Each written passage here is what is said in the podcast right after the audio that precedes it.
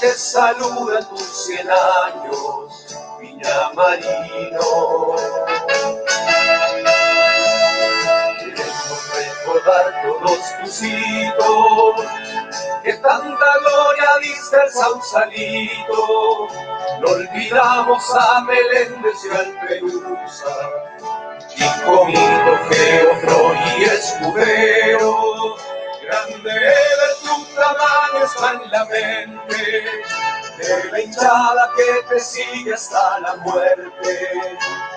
No es por tus estrellas que nos llenas de pasión, sino el peso de tu historia que conmueve. Dale,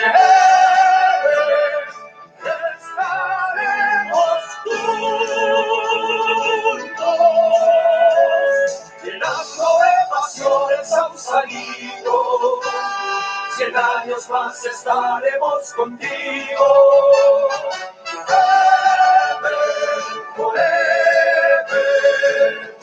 Contigo Everton, a la muerte, que diga el horizonte, que la mamada roba la ciudad. Tus estrellas se conservan en el mar, esperando por la gloria de la quinta. Dale, que estaremos juntos, llenando de pasiones a un salido. Cien años más estaremos contigo. Ever, forever, contigo, Everton, Evertoniano hasta la muerte. No importa lo que diga la gente. Ever, forever,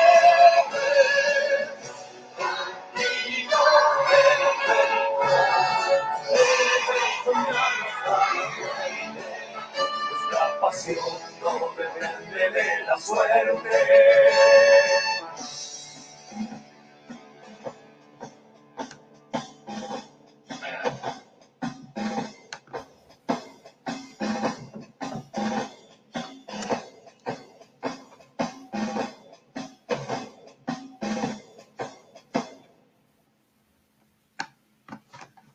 Tal amigos? ¿Cómo les va? Tengan todos ustedes muy buenas noches. El día lunes, 20 horas con 7 minutos y damos comienzo a un nuevo capítulo de Nación Oricielo. Hoy con un invitado de lujo, un eh, capitán eh, que lideró Camarines de Everton eh, por más de una década. Ya lo vamos a presentar, pero antes saludo a quien ha sido mi compañero durante todas estas jornadas, Pablo Ibáñez. ¿Cómo te va, Pablo? Buenas noches.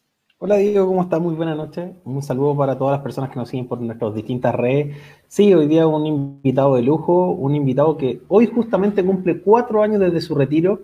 Eh, un capitán, un histórico, eh, estuvo con nosotros en las buenas, en las muy buenas, en las malas y en las muy malas, pero siempre con, con un corazón oricielo.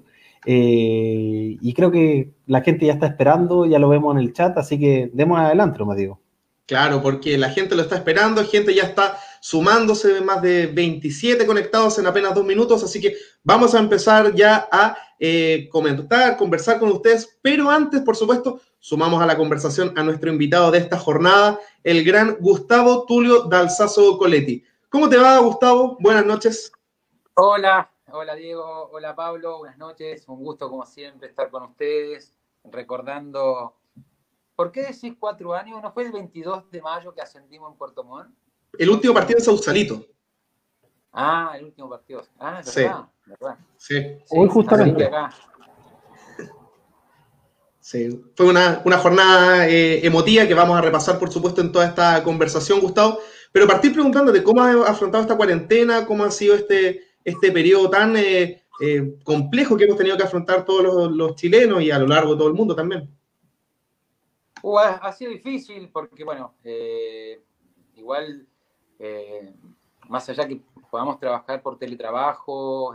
hay, hay reuniones, sobre todo con el cuerpo técnico, con los médicos, que, que son en oficina, obviamente tomando todos los, los resguardos, con mascarilla, Vos sabés que el, complejo está eh, bien, bien cubierto en base a, una higienización, o sea, eh, pero, pero como te decía, eh, de hecho hoy tuvimos una última reunión viendo todo el tema de los futbolistas, cómo están, y, en lo, que es el trabajo en la municipalidad, en la Casa del Deporte, ahí sí es teletrabajo, estamos de lunes a viernes con el Chicho García, sacando un programa eh, enfocado, dirigido a lo que son el fútbol amateur eh, y a las escuelas que, la Casa del Deporte tiene en distintos sectores de Viña. Y ahí hacemos un conversatorio, eh, no más de media hora, 40 minutos, para, para lo que es la Casa del Deporte. Gustavo, ya, ya yendo a, a, tierra derecha, queremos partir un poco en tus inicios del fútbol. Sabemos que eres de Villa Regina, una pequeña localidad en la Patagonia Argentina, eh, y que tus primeros, tus primeros pasos en el fútbol fue en el círculo italiano de Villa Regina, ¿puede ser? ¿No me equivoco? Sí, sí, sí. Te quería preguntar un poco cómo fueron esos años y que si finalmente siempre tuviste la idea o te inculcaron el ser arquero. No, no, no, no. Mi familia quería que yo fuera ingeniero agrónomo, eh, dedicarme al, campo. Eh, mi papá, mm, no sé si alguna vez en su vida habrá jugado fútbol. el deporte que recuerdo con mi padre es el motociclismo. Teníamos siempre, él era fanático de las motos, hemos tenido siempre motos en casa. y el deporte más vivo que recuerdo era ir a las competencias de moto en distintas categorías y era, ese era como, como el panorama que yo tenía con, con mi papá. Eh, el fútbol eh, fue una pelea porque yo no, no vengo de una familia futbolera, eh, fue todo sin querer. Yo de, chico, si vos me preguntás, cuando, ¿viste? cuando a un niño le preguntan qué querés ser grande, yo era manejar los camiones que tenía mi papá y, no sé si trabajar en el campo porque no me gustaba, pero me dieron todas las posibilidades académicas para, hacer eh, una profesión. Y, me la jugué porque sin querer eh, acompañé a dos amigos eh, del colegio a probarse en un club, me vio el técnico y me dijo, vos sos un gringo bruto, tenés un buen porte, tenés que ser arquero. Y, me puso al arco, me explicó. Eh, y yo le pregunté, bueno, ¿tengo que correr mucho para ser arquero? No, el que menos corre, pero el que más entrena. Y ahí me empezó a gustar y participamos en unos campeonatos en Valdivia y después un, un, campeonato, un mundialito infantil que se hacía en Río Negro. Y ahí un vedor de boca eh, me ve, me ve a condiciones y a los pocos meses eh, estoy en boca probándome. Así empezó. antes sí, sí, sorry. Eh, no, no, azaroso, o sea, fue un, poco al azar. Yo no tenía el sueño de convertirme en jugador de fútbol profesional, no era mi, sueño, no era, no era mi, prioridad, porque tampoco venía con una familia con una, con una educación deportiva, con que le gustaba el fútbol. Eh, al contrario, o sea, yo era eh, en vez de tener el mejor par de guantes o la mejor pelota o esto, eh, tuve siempre en casa, se tuvieron las mejores motos, eh, por, el gusto o pasión de mi padre. Eh, me han regalado pelotas, pero contextualizando, vivir en el campo solo, yo soy de tengo dos hermanas, y, terminaba rompiendo algún vidrio de, o del quincho o de, o de alguna ventana y mi papá me terminaba escondiendo, guardando la, pelota. Pero cuando le digo de querer hacer un deporte, eh, yo quería ser tenista y le pedí una raqueta. Y, me trae un par de guantes y, un, y, un, y, unos zapatos de fútbol. Y, ahí empezó todo. O sea, fue sin querer, pero, pero la verdad que no, que no me arrepiento porque eh, hice siempre lo, que me gustó, lo que me apasionó. Eh, después, cuando entrado ya en Boca, me empezó a, gustar el tema del arco y tomarlo ya un poco más eh, en serio, ya a los 14, 15, 15 años, ya lo empecé a tomar en serio. No tenía muchas condiciones técnicas, pero sí tenía una voluntad de oro y, después nunca falté a un entrenamiento, jamás llegué tarde a un entrenamiento y ahí me lo empecé a tomar de una forma más seria. De hecho, antes de, empezar a, repasar lo que fue tu paso por Boca, donde compartiste un camarín espectacular, nos llega una imagen eh, a través de, WhatsApp, Miguel Arellano, que permanentemente está eh, conectado junto a nosotros, una camiseta del Villa Regina. Un gran amigo, un gran amigo. Camiseta del Villa Regina, desde aquella época. Eh, uno, desde el club directo se contactaron con Miguel para hacerte llegar esa camiseta. Así que tras el programa vamos a hacer la gestión ahí para, para que te escriba, pero es una camiseta que, que de seguro eh, tienes en tu recuerdo por, lo que significó. Ahí estamos viendo el, escudo de, aquel club eh, donde iniciaste tus primeros pasos. Mirá, vos sabés que, Diego, Diego eh, en este tema de la cuarentena, en este tema del teletrabajo, que no hay deporte y las radios, me pasó algo bien bonito y, bien significativo. No sé si lo conté la otra vez, pero yo, me fui, yo me fui muy chico de, mi ciudad y, nunca me, me, habían hecho alguna nota. Y hace poco, eh, en, la, en, la, radio más importante de deporte de la ciudad, eh, me han llamado. O sea, obviamente, antes era el único, y hoy tengo dos exponentes importantes de, Regina que, que, han hecho una carrera brillante, mucho mejor que la mía, que son los hermanos Lanaro, ¿no? Tanto Germán como mm. Gustavo, de Regina, de Villa Regina. Eh, pero me gustó mucho, me gustó mucho. Bueno, Círculo Italiano, eh, mis padres, mi, mi, nono son de Italia eh, y los dirigentes en ese momento me, permitieron dejarme libre y, darme la posibilidad de irme a, Boca Juniors, pero nunca había tenido un, contacto directo después de muchos años con, con, la gente de Villa Regina que, muchos me conocen, los de mi generación y más viejos, pero los más jóvenes no saben que hay un, un villarreginense eh, que, pudo jugar Copa Libertadores, que pudo hacer su carrera profesional. Así que fue muy, muy significativo. Quiero muchísimo a ese club. Así que, fue eh, el responsable de que hoy eh, pueda haber hecho una carrera de 20 años. Gustavo, entiendo que, porque algunas preguntas ya preguntan acerca de tu paso por Boca Juniors, entiendo que tú llegaste aproximadamente a los 16 años a Boca para jugar en las inferiores eh, y que estuviste prácticamente tres años jugando con las inferiores hasta que firmaste tu primer contrato, ¿no?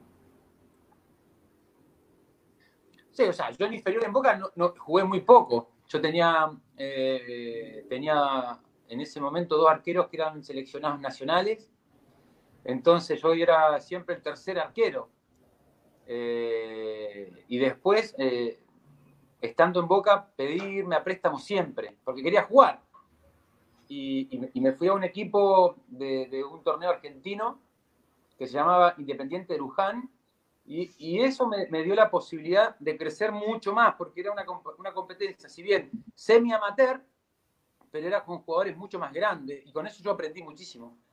Que después cuando llega Grifa en el 96, con, con Macri cuando gana las elecciones, todos esos arqueros que estaban por encima fueron dejados libres, con excepción de Federico Vilar y Martín Ríos. Federico Vilar hizo una carrera brillante en México, atajando en Atlante, siendo campeón, Morelia, eh, Tijuana, eh, muchos equipos en, México, una carrera brillante.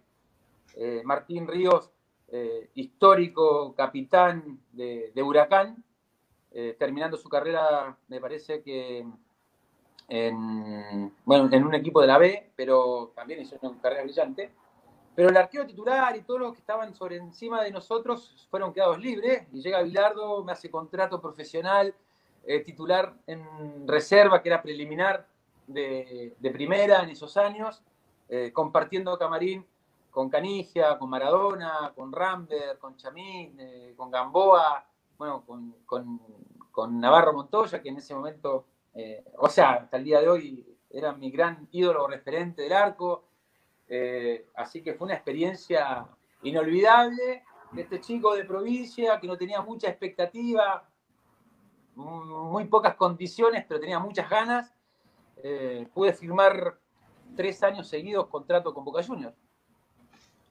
Y obviamente... A, a Guachipato. claro, eh, vamos, vamos a llegar a ese paso por, por Guachipato, Rangers, toda tu etapa en el fútbol chileno previo a Everton, pero en tu etapa por Boca, tú lo decías, eh, es Vilardo finalmente el que te hace firmar ese contrato y ya de por sí es un nombre importantísimo en la historia del fútbol mundial. Y tú decías que tuviste que compartir camarín con jugadores de la talla de Canilla, de Navarro Montoya, pero sobre todo también nosotros sabemos de que tú tuviste la posibilidad de compartir con eh, Diego Maradona, que sin duda es la leyenda viviente del fútbol eh, mundial. ¿Cómo es tener a Diego como compañero? ¿Cómo es eh, compartir el día a día con un jugador de la talla de Maradona? Bueno, también, y, para muchos de mi generación es un, un ídolo, un ídolo después del, del Mundial 86, eh, del gol contra los ingleses, eh, los dos goles, tanto con la mano y el otro que fue hasta para mí, hasta el día de hoy, el mejor gol en un Mundial. Eh, después la final perdida en el 90 con, con Alemania. Después su, su, su, doping en el 94, que, que yo ya estaba en, en, Buenos Aires, estaba en Boca, eh, haciendo una manda, porque obviamente se decía que se habían equivocado y, uno era un referente, un ídolo, pero después verlo de cerca, convivir, compartir, que me decía, pibe, quédate acá y, éramos los, más, los cadetes que nos quedábamos pateando penales, tiro libre hasta, hasta, hasta pasado el, entrenamiento. Eh, fue fue una experiencia única, sabiendo que tenía eh, una humildad, una, una, forma de tratar. No, él no se hablaba mucho con los profesionales. ¿Con ese pelo estaba, no, Gustavo? ¿El de la foto? ¿Cómo? Con ese pelo estaba Maradona cuando llegó, ¿no? Eso fue en el 95, en el 96 ya se había tenido, sí, pero o sea, sí, eso fue con Silvio Marzolini de técnico. Eh, ya, ya cuando yo eh, empecé a entrenar era con la, con la otra marca, con la petita. Eh, y, fue, fue un hecho más que significativo. Imagínate un ídolo para muchos de nuestra generación, tenerlo el día a día. Eh, él, yo me acuerdo eh, que también estuve en esa charla, Bilardo, cuando contrata y cuando llega Bilardo en el 96, hace una cancha de fútbol y en la mitad de la cancha, de un lado, hace un montón de circulitos chiquititos y en la otra mitad hace un círculo grande. Entonces le dice a todos, a Navarro Montoya, a Márcico, estaba eh, el, uruguayo Martínez, estaba Cedrés, qué yo, para nombrar, están todos. Bilardo agarra y dice, todas estas pelotitas chiquitas son ustedes, y ustedes se rigen a mi doctrina, a mis normas, a mis reglas. Este grande, esta bola grande es Maradona, él hace lo que quiere porque fue campeón del mundo.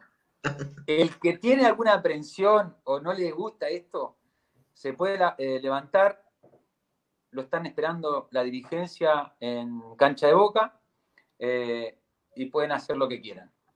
Nadie se levantó, nadie dijo nada. Maradona no entrenaba en, su ciclo, en su microciclo de lunes a viernes, venía un martes o un jueves. Cuando venía, se suspendía el entrenamiento o la planificación de ese entrenamiento y si venía un martes, se hacía fútbol. O sea, se rompía la planificación. Tenía un control especial, había que aprovechar a Maradona. No, tenía, tenía algunas eh, licencias llamadas así, no sé cómo llamarlo, pero sí, pero igual se lo merecía y nadie le discutía. Y con el trato a nosotros, que éramos los más jóvenes, siempre él pasaba y decía, quédense conmigo como jugador. Eh, y como jugador, como compañero, o sea, yo me acuerdo, que un día llega como, viste, como el, el viejito de... El, ah, eh, ¿Cómo se llama? El, el viejo de el, Ay, Papá Noel, ¿cómo se llama? Viejito Pascuero. Viejito Pascuero. Llega con una, con una, bolsa, con todo, él, él auspiciaba eh, una marca y, y, Boca lo auspiciaba otra marca, pero él entrenaba con la marca que a él lo, lo auspiciaba y nos trajo sus botines con, con diferentes números, no con la caja, sino los zapatos con, abrochados con los cordones. Y dice, ya, repártanselo y trajo más de 30 pares de zapatos para lo que éramos de reserva, Eh, no, era, era, era, era, genial, un tipo que, yo me acuerdo que, que, que en un clásico Boca River estuvimos el día que llega, Ponte tú llegó entre un jueves y nos quedamos con Federico Vilar casi una hora eh, pasado el entrenamiento pateando con él. Nosotros como éramos de cadete y vivíamos, ya la candela no estaba, estábamos en Parque Sarmiento, salía un bus, pero el bus te esperaba y se iba. Y después eh, nosotros estábamos entrenando en, donde, cerca de donde vive eh, donde entrena la selección nacional, pero como seis kilómetros más para, para, para, para el bosque. Richieri, cerca del aeropuerto de Ceiza, y, y se fueron todos los futbolistas y nos quedamos con Maradona pateando penales. Y es ese clásico que Maradona pega eh, con River, patea, pega en el palo y de rebote la hace, Caligia. Ese, ese, clásico yo tuve la, suerte de jugarlo de titular, perdimos 3 a 1 con gol de Aymar, eh, Rivarola y no me acuerdo quién, no sé si fue Lombardi, no me acuerdo, una pelota parada, no me acuerdo, Solari, el indio Solari me parece que me hizo un gol. Perdimos 3 a 1 nosotros y Boca gana 4 a 2 me parece, o 3 a 2 con gol de, de Canigia, del penal errado por Maradona que pega en el palo, al rebote lo hace Canigia. Y cuando llega la próxima semana, después del partido, me andaba buscando porque decía que era mufa, que no, había errado un penal, no sé hacía, hacía cuándo. Así que, no, pero fue, fue una experiencia que, que me a mí me ha marcado y tal vez me ha eh, reafirmado eh, el querer tener esta vocación de ser futbolista. Claro, Gustavo. Eh, antes de pasar a revisar los saludos, que ya te empieza a llegar mucho cariño por parte del hincha de Ayrton, eh, hace poco, de haber sido a finales del año pasado, Juan Cuevas subió una foto con Maradona, que fue a gimnasia, porque él allá es muy, muy querido. ¿No tuviste la posibilidad de mandarle algún mensaje, algo? Porque también fue el Chano en ese, en ese reencuentro. Sí, pero lo que pasa es que, mira, un tipo como, a mí me pasa, ¿eh? que yo no fui y, y debo ser el 0,0,0,0,0, que muchos chicos me dice, ¿te acordás? Yo entrené con vos en Huachipato, en Ranger, éramos cadetes. Nosotros éramos cadetes, imagínate Maradona, si se debe acordar de, ese chico que tenía 18 años, o sea, eh, Ahora, el, que, le mofó, el que le mofó el penal, ¿te debe acordar?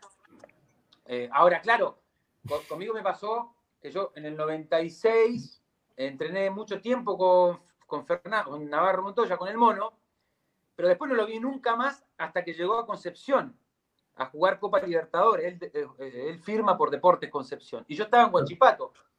Y yo también, con, con, la vergüenza, que yo lo voy a ver. Y él sí se acordó y me abrazó. Y digo, eh, tanto tiempo, te esperaste, yo estoy hace dos semanas y venís ahora.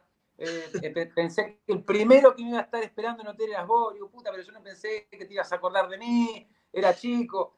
te pasa, o sea, eh, qué sé yo, eh, estuve con, eh, con el Pepe Basualdo, pero el Pepe Basualdo, viste esos, e, e, jugadores que, adoptan a, un juvenil y él me adoptó y él, él me prestaba el auto, me, me, decía, anda a comprarme esto, anda a lavarme el auto. Entonces el Pepe cuando llegó llega a Santiago Morning, y yo ya jugando en, en Everton, también se acordaba en, la, en la de Boca porque, porque me llevaba, me traía, en vez con Diego, eh, yo decía, puta, ¿se, irá a acordar en el 96 un chico que, me, que le tapaba penales o que se quedaba y que después iban todos? Él se subía a su 4x4 y nosotros con Fede haciendo dedo hasta Richieri, porque ahí no pasaba locomoción colectiva, y en Richieri nos teníamos que devolver a Paque Sarmiento, así que. Pero, pero bueno, no, no, no, no, le quise mandar saludos por una cuestión obvia de, que a mí me pasa que muchos chicos me dicen y me escriben, fuimos compañeros en tal lado, que yo, yo, yo no me acuerdo, ¿me entendés? Imagínate, el tipo que cuántos camarines, cuántas cuánta futbolistas habrá visto, compañeros, que, que es muy difícil. Sí sin duda. Vamos a, revisar algunos mensajes. Por ejemplo, Álvaro Ricobe nos dice, un ídolo para la historia del Everton. Lorenzo Mesías, saludos al gran referente Oricielo. José Rodríguez nos pone, grande Dalsazo. Rory Stanley nos comenta, un gran abrazo, querido Gustavo. él trabaja en una farmacia. ¿Ah, sí? Le mandamos saludos entonces. Era gran amigo porque él, yo lo conocí en la escuela de adultos, un crack, un, tipazo. Eh, Miguelito tiene las camisetas que le pidas, sabe de la historia del Everton más que... Eh, eh, es, una, es una leyenda viviente, Miguelito. Renzo Nicolini también ahí nos manda saludos, atento a la, a la transmisión. de nosotros. Un gran abrazo, Renzo. Tiene harto trabajo ahí, ¿ah? Tiene harto trabajo. También un tema con, con el tema psicológico del arquero, así que todo material en el aspecto psicológico, Renzo ahí me, me banca muchísimo, un gran aporte, un gran pibe, así que saludos para él. Claro, Gustavo. Oye, Gustavo, finalmente ya en el 96 con la salida de Virardo eh, llega el Bambino Viera y él trae, hace una especie de limpieza y trae su propio, su propio arquero. Y finalmente parte a préstamo a dos clubes, Defensores del Grano primero, después Deportivo Español. ¿Cómo fue ese paso de haber pasado tal vez de un grande Sudamérica a un, club más humilde, primero en el ascenso con Belgrano y después Deportivo Español entiendo que también estaba en primera? A ver, lo que pasa es que cuando llega Bambino, eh, Bambino ya, habían comprado, sale Fernando, o sea, el mono, y habían comprado a Sandro Guzmán al primero, habían comprado al Pato Ondan City y habían comprado a Oscar Córdoba. Y de Sarmiento Junín compraron a, al Tigre Muñoz. Entonces muchos compañeros, Federico Martín, se quedaron jugando y yo preferí irme a, ese mismo técnico que me lleva en su momento, cuando éramos eh, juveniles, me lleva a, Luján, a, un torneo argentino. Él después firma en Defensores de Belgrano.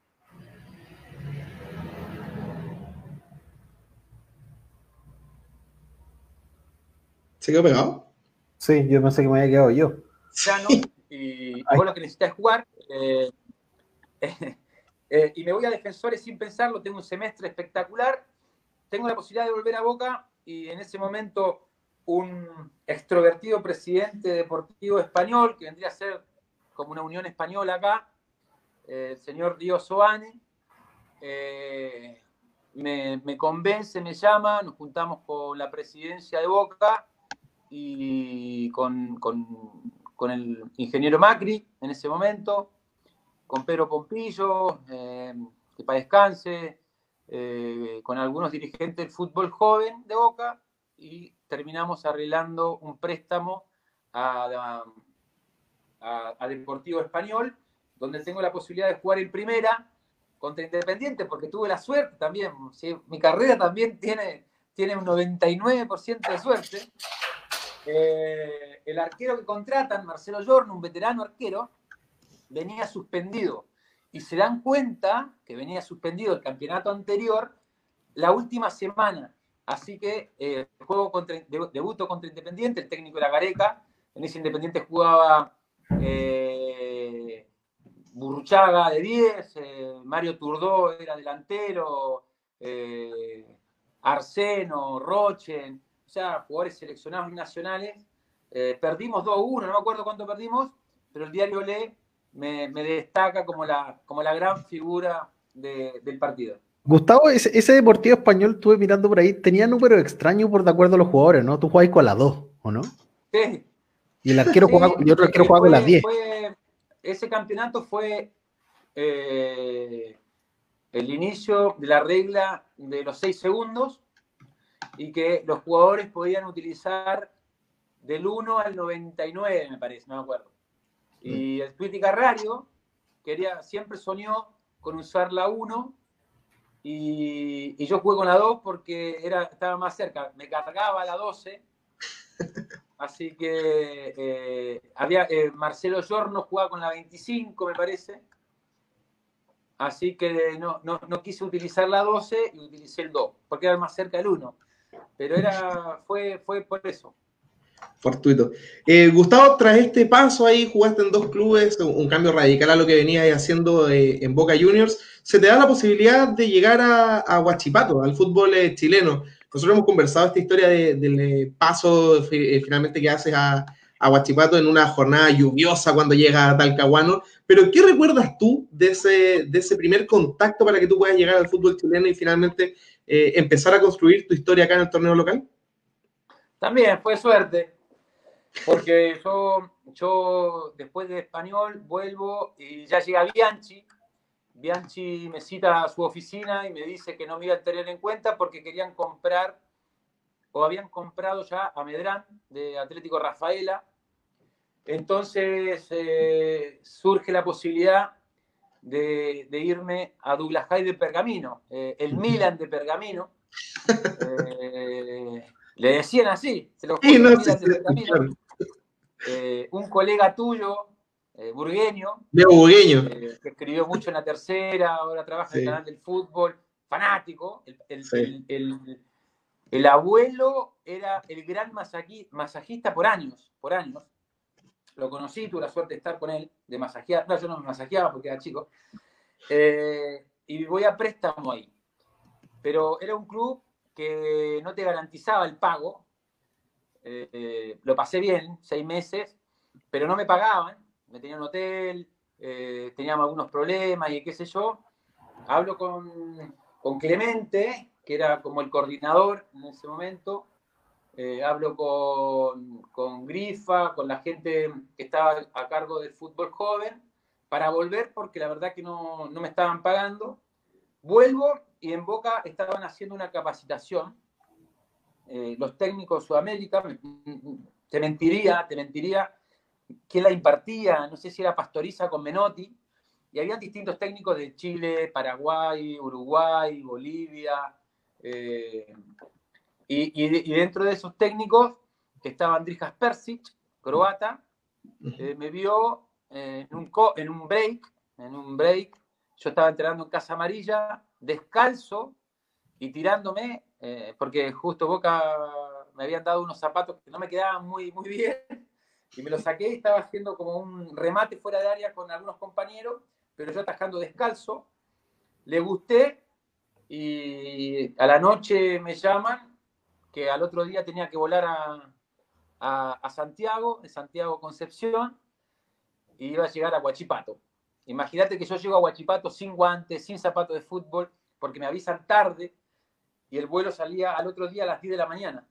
Yo no, alcanzaba a ir a Casa Amarilla a buscar mis zapatos, mis guantes e irme al aeropuerto. Así que de, mi casa a las 7 tuve que ir al mesón de Lanchile con mi cédula de identidad eh, no sabía nada, no tenía idea de nada, vine a ciegas.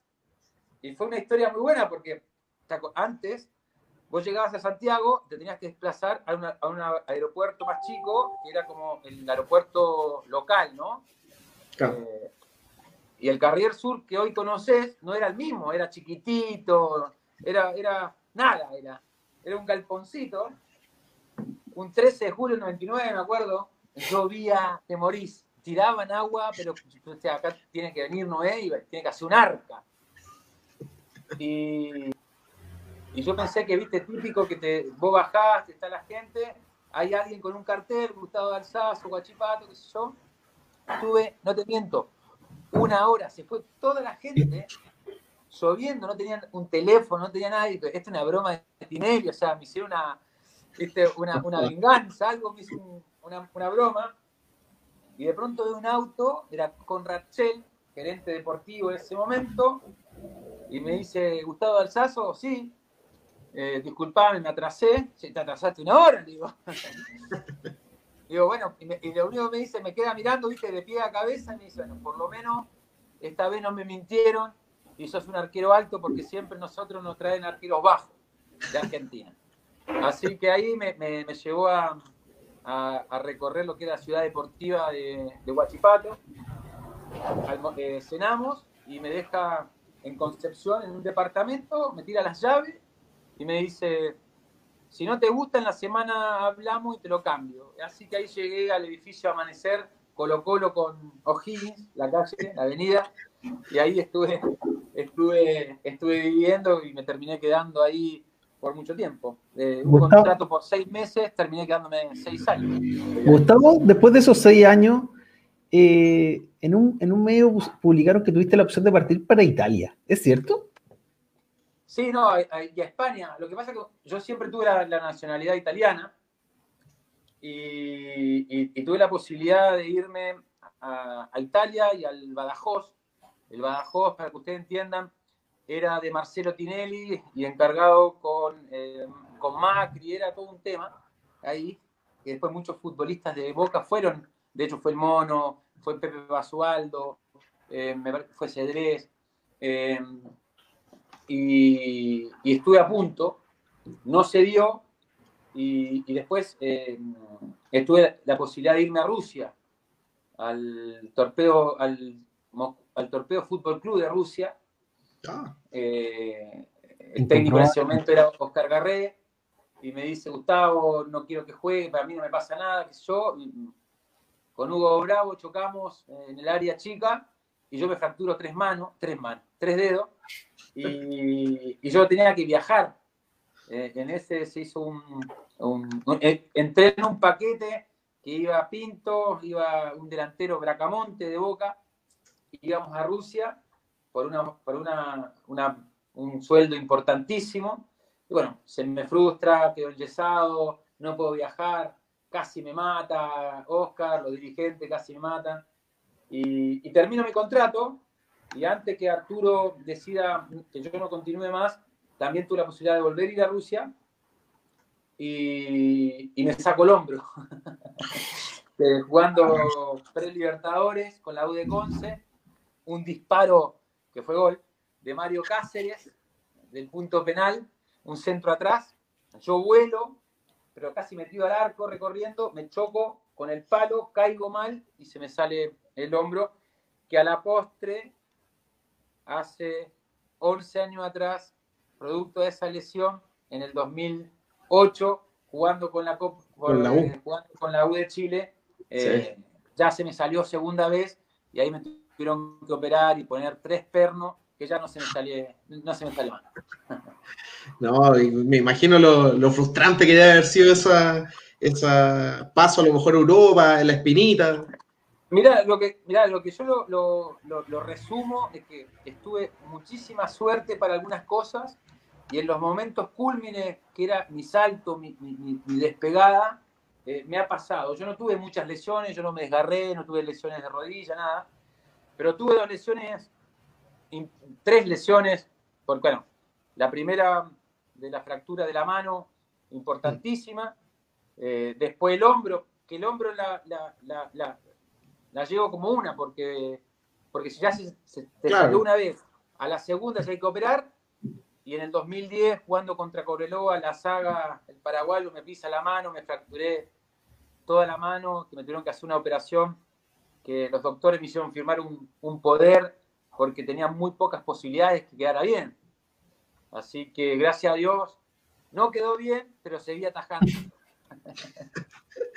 bueno, y, Gustavo, tras esos pasos a lo mejor que no se dieron, te llamas Juvenal Olmos y finalmente empiezas a construir tu historia en Viña del Mar. ¿Cómo se gestó tu llegada a, Everton finalmente en el 2007?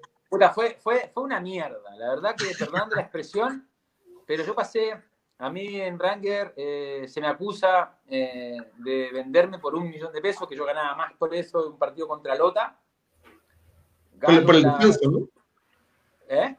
Por el descenso, una tanda de penales. Claro, Gano la.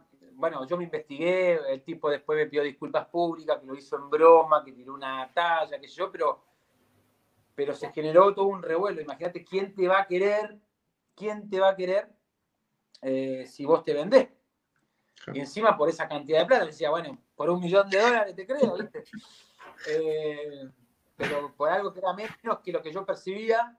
Eh, Difícil. Bueno, y, gracias a Dios eh, yo encima, mi ex mujer estaba embarazada de Micaela, de la más chiquita mía. O sea, terrible todo un tema. Y, muchas personas, muchos técnicos, dirigentes me empezaron a escribir, la familia del fútbol cree en ti, Gustavo, esto que yo. Bueno, después hasta que el, personaje en cuestión hace una conferencia de prensa, me pide disculpas. Eh, pero ya los medios de comunicación la había tirado, viste, sin tener pruebas, sin tener nada, que era nefasto, nefasto. Eh, pero cuando me pide disculpas, cuando yo me, yo me interpuse una demanda, yo me, me, hice que me investigaran, salí libre, pero cuando en las noticias salió así, nada. Eh, ah, de Alsace y yo. Y en eso traje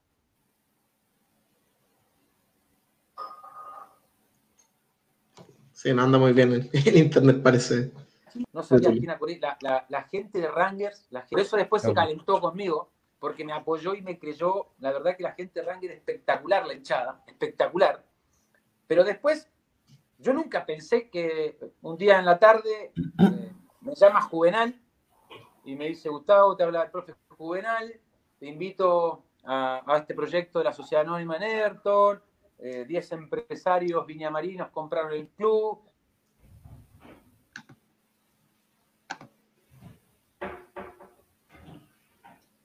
Está quedando pegado. y Johnny Herrera que estaba en Corinthians y yo creo que vos seas mi suplente. Digo, yo me voy caminando porque la verdad que estoy indignado, no con la gente, sino con los dirigentes, que sentí que, que, los dirigentes en ese momento no, no, no me apoyaron en Ranger. Nada que decir, la gente, y, y yo, a mermelado, como soy así de cariñoso y todo, eh, acepté eh, a, la barra y me junté con él, agradecido, que esto, que lo otro. ¿sí? Y después eh, vieron como, como que le di la espalda, pero no, fueron, no fue con ellos, sino que también yo no podía trabajar con esa gente que en algún momento dudó. Entonces acepté como todo el, tema estaba todo a mi favor, eh, yo tenía, imagínate, yo tenía contrato vigente con Rangers, así que me dieron el pase, eh, al contrario, después se portaron bien, me pagaron lo que me tenían que pagar y todo, y termino firmando eh, en Everton, en Everton, sin, sin, sin, arquero uno todavía, porque Juvenal, lo de, lo de Nico no pudo salir de, de Audax, y después sí llega a los pocos días eh, Johnny. y ese... Que en la, presentación también estaba buenísima porque en ese momento era Antonio, Antonio Martínez, presidente, se hizo en Valle Dorado. ¿Te acordás? En Villa Alemana, donde hacíamos la concentración. Y presentan a todos los futbolistas y se olvidan de mí. Cacha, pues viste que entré hasta, hasta en la presentación, entré por la, por la ventana, se olvida, después Antonio Martínez me pidió disculpas, que esto, que lo otro, o sea, no pasa nada. Y ahí empezamos con, Juvenal, eh, un tipazo, a mí me, me quería mucho, y, después, bueno, aprendí, aprendí muchísimo de, de, Johnny, aprendí muchísimo del entrenador, de arquero, de, de Marcos Cornet, que me inspiró muchísimo, me ayudó muchísimo. Y cuando viene Juvenal, dice, yo traje un equipo de estrella y acá, ¿te acordás que si hubo una revolución? Bueno, vos eras pendejo, Diego, ni te acordás. Nah, pero sí me acuerdo. Te llevaba ahí, te llevaba al, cuando vivíamos en el Mayen, te llevaba a, a, ver los entrenamientos. Entonces, pero imagínate, me dice Juvenal, acá todos llegaron ganando plata, vos no. Así que ya hablé con los dirigentes, te vamos a mejorar el sueldo. A la semana perdemos con Guachipat y lo, echan. Increíble.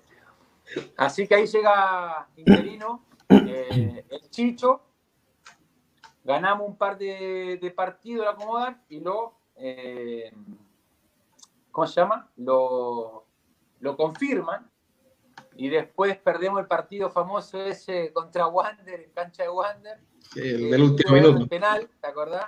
Sí. Que pegan el travesaño contra el gol de, Carlitos Muñoz, por arriba del Johnny, arriba, y ahí lo echan y llega don Nelson Bonifacio Acosta Alzazo, mi papá. Y ahí es, responsable, eh, se va, eh, cuando echan a Juvenal, renuncia de su presidencia Antonio Martínez y asume la presidencia el señor Antonio Blois. Claro, y, finalmente eh, empieza esa, esa, temporada mágica, ¿no? El 2008, porque se logra salvar al equipo, está ahí complicado, en zonas no, no tan positivas en la tabla de posiciones. Y nos salvamos de la promoción porque se da un resultado con Puerto Montt, con Copiapó, no sé claro. Nos salvamos y nos salvamos de la, de la promoción. Claro. Y, y, bueno, parte de ese Claro, y en el 2008, en el 2008 eh, me llama Ronald Fuentes, que estaba en Melipilla, y me dice, vente para acá, yo, y me pagaba el doble que me pagaba Ayrton. Mierda. Y, y- y aparte eh, iba a ser titular. Eh, justo me lo encuentro, eh, porque yo renovaba año a año, y me encuentro a, Nelson y me dice, mira, Gustavo, quédate, yo te quiero como segundo arquero, pero conmigo vas a, tener posibilidades, vamos a salir campeón, estoy armando un equipo que va a dar que hablar, quédate, quédate, quédate. Y bueno, y por lo mismo, con una diferencia muy chica, que tenía que ir a, eh, en ese momento, Waldo Silva, el gerente deportivo, Sí. Eh, me manda a trabajar a las tardes, los martes y jueves, me iba al complejo de funcionarios, donde tenemos hoy el complejo, que no es el que, ten- que está ahora, No. eh, iba a entrenar a los arqueritos chicos, que estaba, eh, estaba en ese primer momento, estaba de jefe cadete el Chicho, y, y ahí trabajaba con él, como él jefe cadete, y yo entrenaba a los niños eh, chiquititos, no me acuerdo, eran de los 10, 11 años hasta la 15, los martes y jueves. Eso a mí me aumentaron 300 lucas para, para, que, para que me quedara tranquilo. Así que ahí me fue divertidísimo. Después se va el Chicho y llega Mario Sala. Así que, y lo conocía. Así que, y ahí me fui quedando.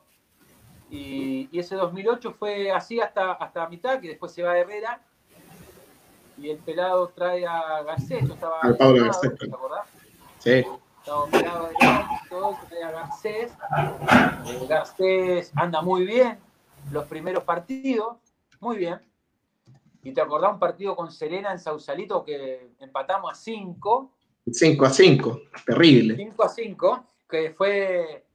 ¿Cómo se llamaba ese delantero? Me acuerdo que era. como- era eh, como- el de nosotros. Ta- que hizo como Sí. no sé cuántos goles, hizo 3, 4 goles, qué sé yo cuánto hizo.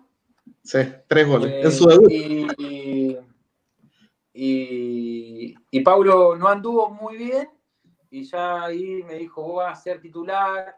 eh, y ahí me dio la titularidad y de ahí desde 2008 hasta el 2016 no salí nunca.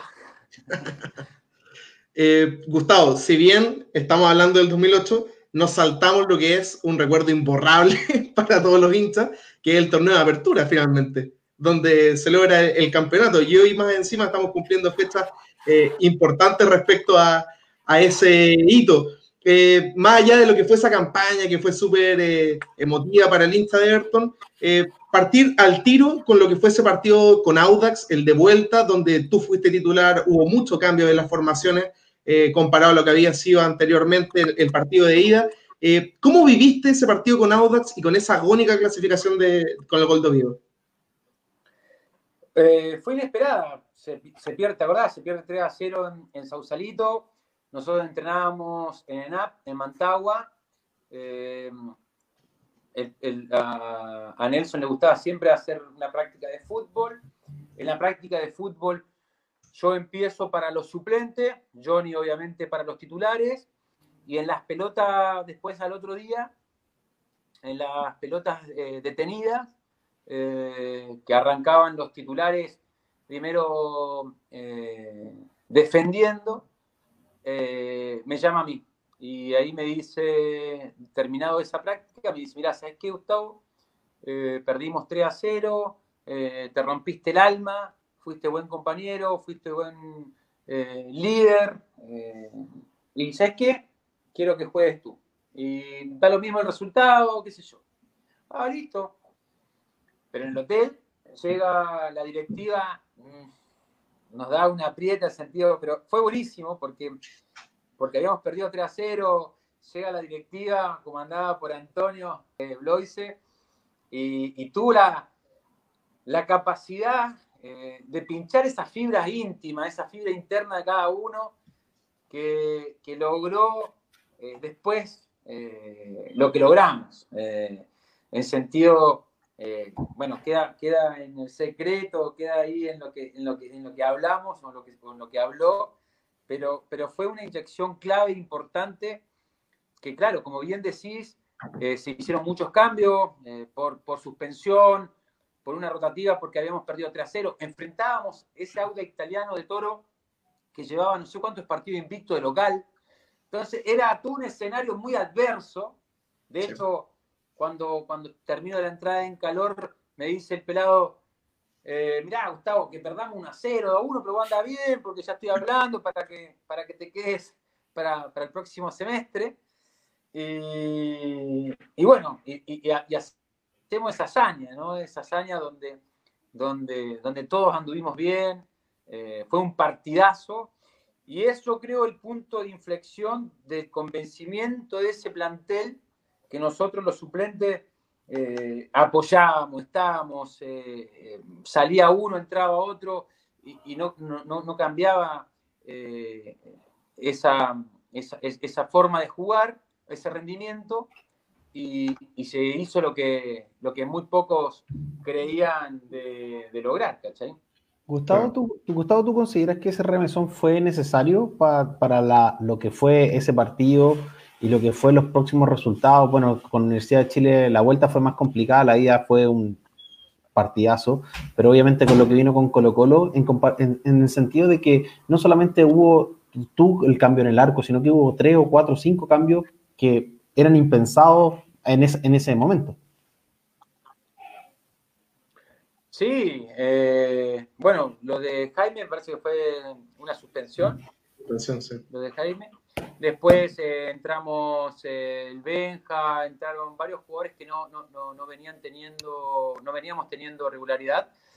También era una presión, pero una presión rica porque teníamos la posibilidad de demostrar, de demostrar que, también nosotros eh, éramos, entre comillas, posibles refuerzos y por eso llegamos. pero, pero creo que ese partido fue lo, que, lo que cerró el grupo los que estaban ahí más o menos eh, eh, navegando en que si quiero o no quiero, al final no, no jugaron. Los que estábamos convencidos y estábamos ahí y, sumábamos y, éramos los primeros y éramos lo que alentábamos todo, de una u otra forma eh, nos terminó recompensando, ¿no? Y, el pelado apostó, en eso. Y después terminado ese, partido, me abraza Nelson y me dice, mira, hasta donde llegue, vos vas a jugar. No me importa si, quedamos eliminados el próximo partido. Al otro partido en la U de Chile jugué 16 minutos y me termino sacando el hombro, que fue la mejor estrategia del pelado. Eh, después entra Johnny medio picado y se ataja todo. Sí. Sí, y, hoy se cumplen 12 años de ese partido, de, de lo que fue esa semifinal eh, con la U. Eh, y que obviamente, si bien tú estuviste en cancha, tú lo comentas, estuviste súper poquito por esa, esa lesión. ¿Cómo te sentiste finalmente con, antes viendo cómo el equipo andaba bien, andaba ya, uno ya en semifinal ya pensaba, bueno, esto da para más, se puede pensar con el título, pero tú cómo te sentiste personalmente eh, con, con, esa limitación de no saber, chuta, capaz que no, no vuelva a jugar, que no tenga opción en este torneo? ¿Cómo fue ese lapso?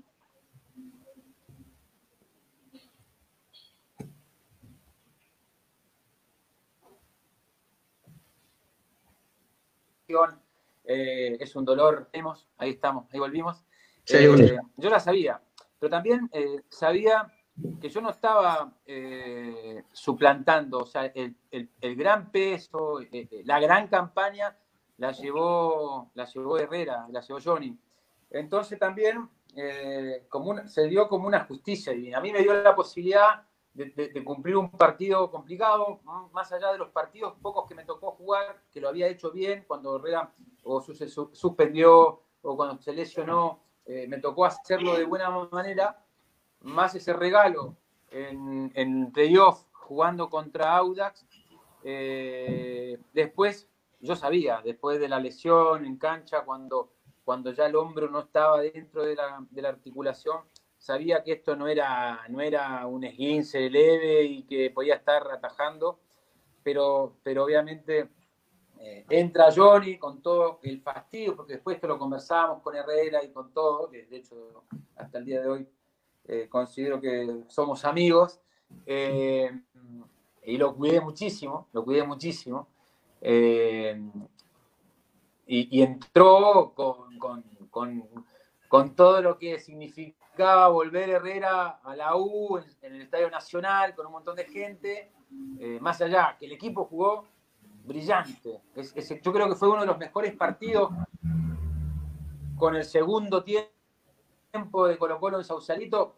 Fue, fue, fue un baile, eh, pero así todo, la U también tuvo situaciones donde Johnny fue monstruoso, fue gigante en, en, en el Nacional y, eso permitió también eh, llevarnos una, una, victoria donde después eh, esa semifinal de, de ida, eh, yo la veo en la clínica Reñaca operado, porque ahí justo ese mismo día me, me, operan a la mañana temprano, el partido fue más, fue, me parece que fue al mediodía, y empatamos a uno, y bueno, y, después el pelado me invitó y los chicos me invitaron y estuve todo el día concentrado con ellos. Eh, viajé a Santiago, el partido eh, Jorge Osorio me permite ir a la banca y el partido ese que perdemos 2 a 0 con Colo Colo lo pude, lo pude ver con, como suplente sin, ser suplente y, y, eso porque también me había ganado un cariño, un respeto con, con los árbitros. Y, esta posibilidad que, se te da de la final de ida, se concreta todo este sueño del hincha ruletero con el, título, pues, finalmente el 2008 en el, en Sausalito, una jornada impensada a lo mejor por lo que significaba vencer un Colo Colo que venía por el pentacampeonato. Eh, como jugador eh, y como, como siendo parte de ese plantel, ¿qué tanto te marcó a ti ese título personalmente? O sea, fue lo, más lindo y, fue lo, mejor que me pasó en mi carrera. Yo creo que haber compartido ese grupo, comandado por la gente que lo comandó, tanto de la dirigencia como el cuerpo técnico, mis compañeros, fue el hito más importante que, yo pude vivir. Eh, el, que todos me consideraban a mí como un gran suplente, eh, eso marcó también después lo que iba a venir. Eh, que, la gente se encariñó muchísimo, no sé si por mi forma de jugar, yo creo que mucho más por mi forma de ser. Eh, y después, producto a eso, a ese cariño, a,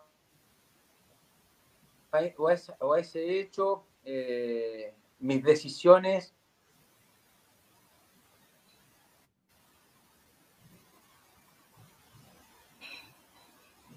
se queda, repente, se queda un poco pegado Oh. Ahí estamos viendo, ¿eh? No, tranquilidad, yo ahí lo estoy monitoreando por interno. Estamos conversando con Gustavo Dalzazo. Hemos tenido un pequeño problema de señal. Ahí, volvió. Ahí, está. ahí estamos. Perfecto. Pero eso, yo, creo que, lo que marcó el 2008 fue un aspecto muy emocional que yo, eh, imagínate que, que, tomar una relevancia tan importante eh, me la dio el me la dio la gente, me la dio la dirigencia, que siempre me dio Nelson, que después me elige como capitán y, estuve muchos años, pero, pero ese, ese, ese, hecho puntual que no es fácil, no es fácil para un equipo de provincia, no es fácil eh, para un arquero que ya tenía 30, 31 años eh, estar y, después, eh, en base al esfuerzo, a la perseverancia, a los entrenamientos y a mi rendimiento, me terminé quedando yo con, con ese puesto que, juega uno, que es re difícil, y agradecido por, por haber compartido ese, eh, ese lugar durante mucho tiempo, como bien dijiste en la presentación, con cosas buenas, Copa Libertadores, 2010, Europa, jugar con Everton Inglaterra, Real Madrid, eh, después caer en un descenso, no poder jugar nueve, ocho partidos, no poder jugar por la lesión en la mano, eh, quedarme, eh, quedarme en segunda, eh, ascender, ese ascenso de lo que fue el 2010, 2011, todo 2012, que ascendemos con Víctor Hugo, no me perdí ni siquiera un entrenamiento, o sea, jugué todos los partidos. Y, y, y, eso que esta temporada trajeron como tres arqueros, Boris Pérez, Elías Hartar, están los juveniles. No, no, no, no estás para nadie. Y ni, ni, la conocida. Eh, era muy celoso, porque me, costó, no sea malo. Lo que cuesta uno lo, lo valora, lo atesora. Y lo, otro es el cariño. Eh, no era fácil jugar con cuando las cosas andaban mal y que todo el estadio grite que se vayan todos, que Arzazo jueguen solo, que tenía que ir a hablar con mis compañeros, tenía que ir a hablar con la gente de la barra, tenía que hacer para que no canten más esa canción, pero, pero esas cosas fueron eh, llevando y decidiendo que, que, más allá de la plata, más allá de mi, de mi trascendencia en lo deportiva, quedara, quedara, me quedara más, más por el aspecto afectivo, ¿no? Eh, así que eh, eh, en eso, en, eso yo creo que, que, que, lo que marcó ese campeonato, cómo fue la historia, que me costó muchísimo, cuando logro, me lesiono, salimos campeones igual, soy parte, me costó mucho volver con el tema del hombro, vuelvo y ahí no salgo, no, no salgo más prácticamente hasta, hasta la última etapa de 2016, 2015, que, que ya ahí viene Víctor U, Víctor Rivero y, pone el halcón, pero, pero hasta esos años era muy difícil de, de sacarme. Ese era el puesto. Claro. Antes de seguir repasando esas temporadas, porque ahí hubo mucho, mucha historia y donde tú cobras una relevancia aún más importante, estos descensos, estas temporadas positivas, los clásicos contra Wanderers, vamos a aprovechar de mostrar eh, un video también a la gente que está conectada con eh, grandes tapadas tuyas, con eh, un recuerdo, a ver si tú también te, te acuerdas de lo que significaron estas jornadas. Este generalmente está ahí a través de las redes sociales, pero pero sin duda que, que, acá eh, vamos, agregamos un poquito más de lo nuestro, un material de archivo que, que logramos rescatar. Eh, estas fueron temporadas 2009. a mí para mí el 2009 me posiciona para ser el tercer arquero de la selección. Eh, es, para mí fue uno de los mejores años que tuve en mi vida. Fue redondo, tanto en Copa Libertadores como en el campeonato local.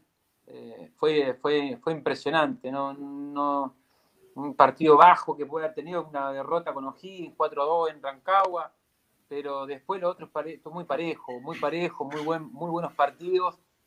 Eh, contra la U, eh, también en playoff, en el Nacional, pero, pero fueron partidos, eh, fue un año para mí más que importante, más que importante. Estamos viendo 2009, 2002, para mí fueron los mejores, los mejores años en lo, personal.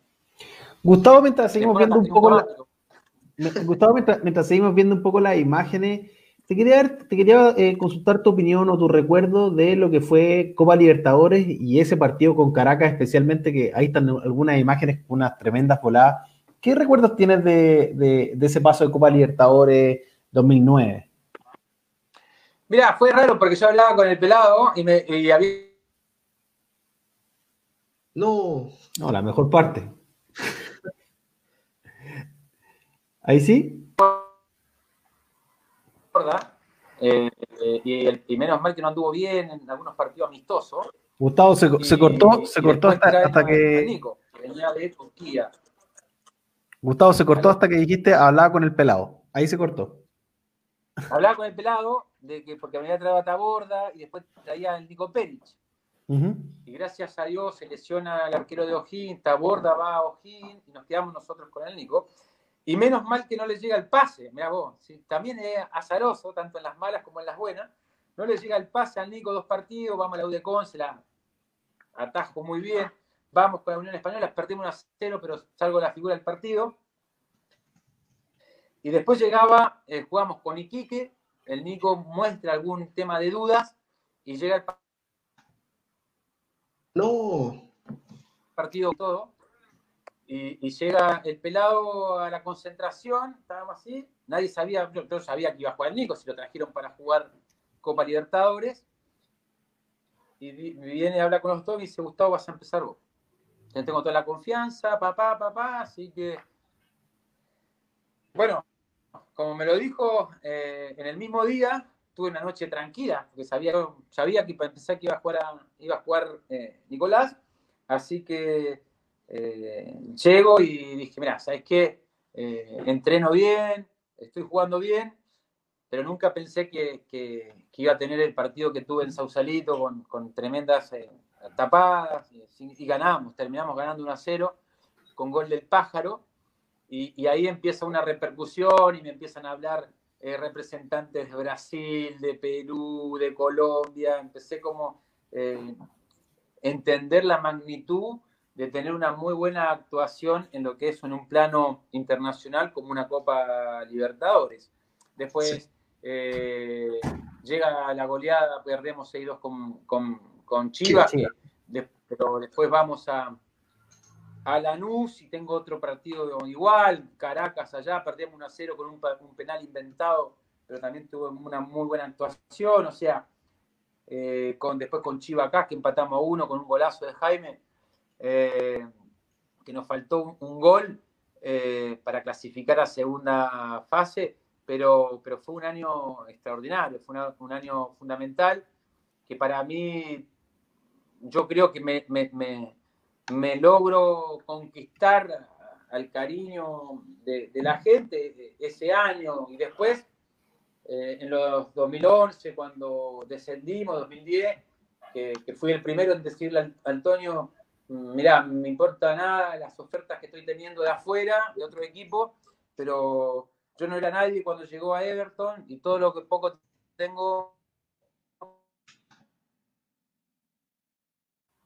No. Hay, varios, hay varios en el chat que están diciendo que, cambie la clave, que, cambie el servicio, el servicio de internet.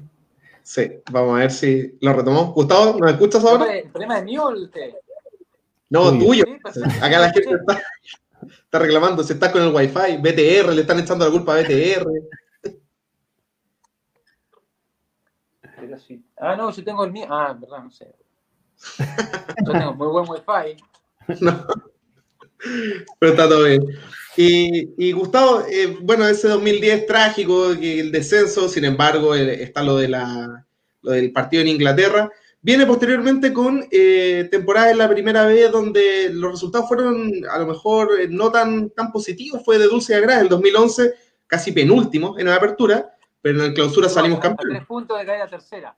Claro, y en la clausura logramos el campeonato, pero jugamos cuatro partidos claves que, eran, que nos podrían haber dado la opción de subir y no se dio.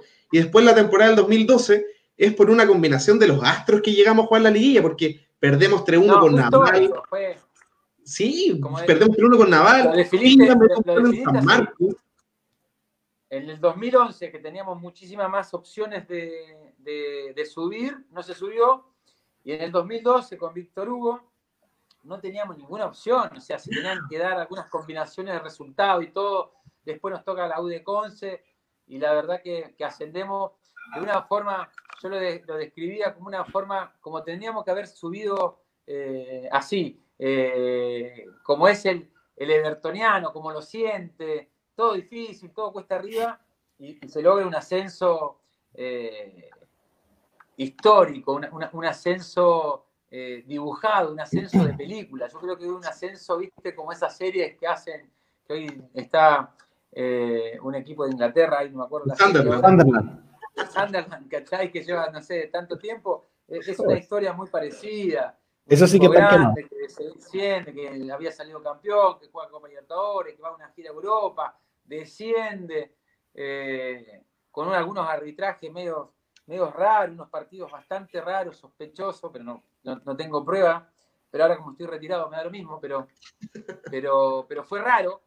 Y, después el ascenso fue, fue épico, fue, fue algo como para escribir una, serie, ¿viste? Que fue una combinación de resultados, va, ya llegamos y, terminamos ascendiendo, así que fue, fue espectacular. O sea, si, si, más allá del sufrimiento, de la barra, del año anterior frustrado y qué sé yo, pero si lo, si lo tengo que, lo tendría que dibujar, me quedo con ese ascenso, toda la vida, me quedo con ese ascenso del 2012, para mí fue espectacular el recibimiento eh, en el Estadio Collado, cuánta gente viajó allá a Concepción y después viajamos, lo que era la Plaza de Viña, eh, la municipalidad la el día siguiente. la, municipalidad. Fue espectacular el recibimiento que nos dieron. y, eso termina después eh, jugando un, papel eh, importante a la hora de, de seguir quedándome y, y, estar acá y dar, dar, dar la cara y poner el pecho. Así que en ese aspecto creo que no, que no me equivoqué. Gustavo, yo te quería consultar algo que pasó medio colado y que tú lo comentaste. Eh, tú hablaste que tuviste la posibilidad de ir al Mundial o ir a la selección chilena y con posibilidades de ir al Mundial de Sudáfrica 2010. Y tú en un medio, a mí me gusta decirlo en medio, en medio de AS Chile, dijiste, la posibilidad existió, pero por circunstancias no muy claras, finalmente no pasó nada. ¿Qué pasó? No, eh, pasó que que no estaban muy los equipos, una explicación rápida, porque la verdad que tampoco tengo muchas pruebas y todo eso, que no estaban muy, muy, muy, muy conforme con Jaro Nicol, eh, Jaro Nicol era de Bielsa, Bielsa era de Jaro Nicol, y obviamente los clubes tomaron una postura para sacar a Jaro Nicol, y obviamente fue una pasada de cuenta, nada más.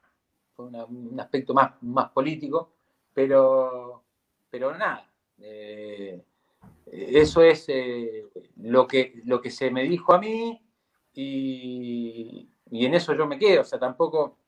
Eh, después hablando con John Armijo, con Morón y con todos que, que, sí tenían el seguimiento, que me estaban siguiendo, que me estaban viendo partidos y todo eso. Pero ya está, o sea, tampoco me detengo en lo que no fue. No fue por A, por B, por C, pero después todo lo que viene es este romanticismo, toda esta, esta, esta, esta cosa, esta suerte de, dulce a gras, de, jugador, eh, después eh, el, de, no haber jugado, eh, me regalan jugar la final, ascendemos también de una forma como me hubiese gustado a mí, y, y, ya está, y esa es mi historia, o sea, yo no, no me creo ni, ni, el decir, porque me frustraron esto, no hice esto, no. Las decisiones las tomé, las tomé con el corazón y, es, producto de hoy agradecer al grupo Pachuca, agradecer a, estos nueve dirigentes que me dieron la posibilidad, sin conocerme, de, hoy eh, haber estado tres años en el fútbol joven y haber estado hace un año y medio, dos, prácticamente en lo que es en el fútbol profesional al lado de, Javier, de Gustavo Díaz en su momento, eh, estar trabajando en el primer equipo, que obviamente tiene una cajita de resonancia mucho más grande de lo que es trabajar eh, en el fútbol joven. Claro. Con aciertos y con desaciertos. Y con desaciertos. sí, eh, sobre esa, ese periodo posterior al ascenso, el 2013 hace un torneo súper regular, terminamos quinto, le damos un baile al Wander en tres partidos al hilo, eh, lo eliminamos de la Copa Chile. Después viene un, torneo que no nos va muy bien en resultados, pues termina saliendo Víctor Hugo, pero la cosa no estaba tan mal, estábamos peleando ahí, décimo tercer puesto, décimo segundo, llega Omar La Bruna y ahí los resultados no se dan y empezamos lentamente a volver a eso de, puestos del descenso. Llega Nelson Acosta a tratar de revertir la situación, no llega a tiempo, al parecer, no se dan unos resultados. El último partido, que hasta el día de hoy los hinchas lo recordamos, polémico por decirlo menos, la actuación de Puga, eh, esos penales que, que nos sancionaron, además de que nosotros también desperdiciamos por ahí unas oportunidades, y llega un nuevo descenso, un nuevo descenso que ahí me acuerdo perfecto de haber pasado uno o dos días desde que se decretaba el descenso, y ya se hablaba de la opción de Colo Colo nuevamente en la mira de Gustavo Alzazo, y, y otros clubes que ya también estaban Católica, si no me equivoco. Católica, en ese tiempo el O'Higgins de Berizo, que está eh, esperando eh, poder sumarte. ¿Cómo fue esa decisión finalmente de, pasar de, descender a, chuta, nuevamente tener que lidiar con esta carga en segunda? Eh, ¿Cómo fue finalmente eso para ti? Pero por lo mismo, por lo mismo, por lo mismo, por, la gran calidad de personas que manejaban el club, por la, por la barra, por, la gente, por el hincha que, me demostró eso y, en algún cierto momento, lo pienso por mí, me creía que, yo no podía salir del Everton, dejarlo en segunda, o sea, era como defraudarlo, era como, eh, pucha, maricón, te fuiste y no dejaste, o sea, eh, e-, ese sentimiento podía más que cualquier otro tipo de oferta. Y, bueno, vamos, y, démosle, y hagamos, y, tratemos de ascender. Eh, yo obviamente, cuando, cuando cuando pasa lo del 2014 con Guachipato, eh, la verdad, era, lo podíamos haber ganado, eh, tampoco nunca esperamos que Católica perdiera. claro, mínimo empatara, pero perdiera en, Católica, en San Carlos, con Calera, que éramos los que estábamos peleando. Eh, también fue medio raro todo. Y, la decisión radica en lo mismo que te estoy diciendo. O sea, más allá de, de las ofertas, más allá de esto, eh, era, era, era el, eh, el, sentimiento, era lo que yo creía que, Everton me había eh, construido en el fútbol chileno, desde una imagen como arquero, desde una imagen como tipo, desde una imagen como todo, yo se la debía a, Everton. Y qué mejor que, ese capitán, qué mejor que, que e, ese adoptado por la barra o por la gente que de capitán o, de referente, se ponía otra vez a, disposición y, pelear otro desafío para, volverlo al ascenso. Se, me demoró mucho porque me, hubiese encantado después en los dos, otros dos años eh, poder eh, haber jugado la cantidad de partidos que jugué en el ascenso 2011-2012. No se me dio, pero se me regaló esta posibilidad también por la búsqueda de, la excelencia, de, ser profesional, de nunca fallar, privilegiando siempre un aspecto grupal y no individual, no porque ah, vos no me puedes sacar o yo no puedo ir a la banca porque soy Gustavo, no, al contrario, siempre pensando en la institución, siempre pensando en que el técnico era mi jefe y, decidía, porque cuando yo jugaba no le preguntaba al técnico eh, por qué jugaba y si me sacaba no le iba a preguntar al técnico eh, por qué no, jamás. Eh, apoyando al arquero, apoyando en este momento a, Claudio, al halcón, apoyándolo muchísimo y sabiendo que la gente igual me cantaba, sabiendo que me pedía y un montón de cosas, el halcón tuvo que soportar, eh, entre comillas, una presión innecesaria. Eh, y bueno, y Víctor, que es un gran técnico, un gran, un gran, una gran persona, lo apoyó, lo bancó después los resultados eh, no se dieron, está, complicada la cosa, la dirigencia considera que era la, y, traen a, Tapia, que Tapia el primer entrenamiento me dice yo haciendo contigo. Y, ahí como me volvió, eh, dije, este no va a tener huevos, llevo seis meses, siete meses en la banca, ni cagando. Bueno, tuvo, tuvo el coraje, yo también estaba una bala, entrenaba muchísimo, pero no es lo mismo entrenar jugar partidos de práctica a volver a jugar eh, por un ascenso, sobre todo, que era una responsabilidad. Bueno, Dios, eh, la vida, el fútbol, eh, los hinchas me regalaron esta posibilidad. Y también aprovechando que no tenía llamados para una posible renovación y todo eso, decidí el mejor escenario de, de dejar y colgar los guantes ascendiendo por segunda vez, eh, jugando de titular, así que yo consideré que era el mejor escenario para, para terminar un romance, una bonita historia como futbolista en un equipo que me dio todo lo que soy eh, en Chile. Claro, Gustavo. Vamos a aprovechar de leer comentarios de la gente porque te sigue mandando mucho cariño. Eh, por ejemplo, eh, Pancho Suárez nos dice, grande Gustavo, junto con Johnny, los dos mejores arqueros que he visto en mis 38 años en el Ever. Acá un colega, Manuel Gómez, nos comenta, muchachos, quiero agradecer la buena disposición que siempre tuvo Alzazo, incluso en los peores momentos. Recuerdo que los descensos del 2010 y 2014 en San Carlos y Talcahuano, Gustavo, incluso llorando, accedió a hablar con los medios. Denle mis saludos, por favor. Así que le mandamos un saludo también ahí. Ah, a Manuel, Manuel, Manuel, de la Estrella. De la sí, sí, sí. Un gran amigo una persona que también me ha apoyado muchísimo, me ha ayudado muchísimo. Eh, hay momentos hoy que nosotros no podemos y, hablar con la, prensa, hoy tenemos, viste que hoy, antes era Antonio y yo, eh, cuando no habían estas áreas, hoy eh, la industria, el, departamento de comunicación, el área de esto, el área psicológica, el área, hay muchísimas, ¿no? áreas eh, antes no, entonces era un poco como que el llamado a hablar, y siempre hablado.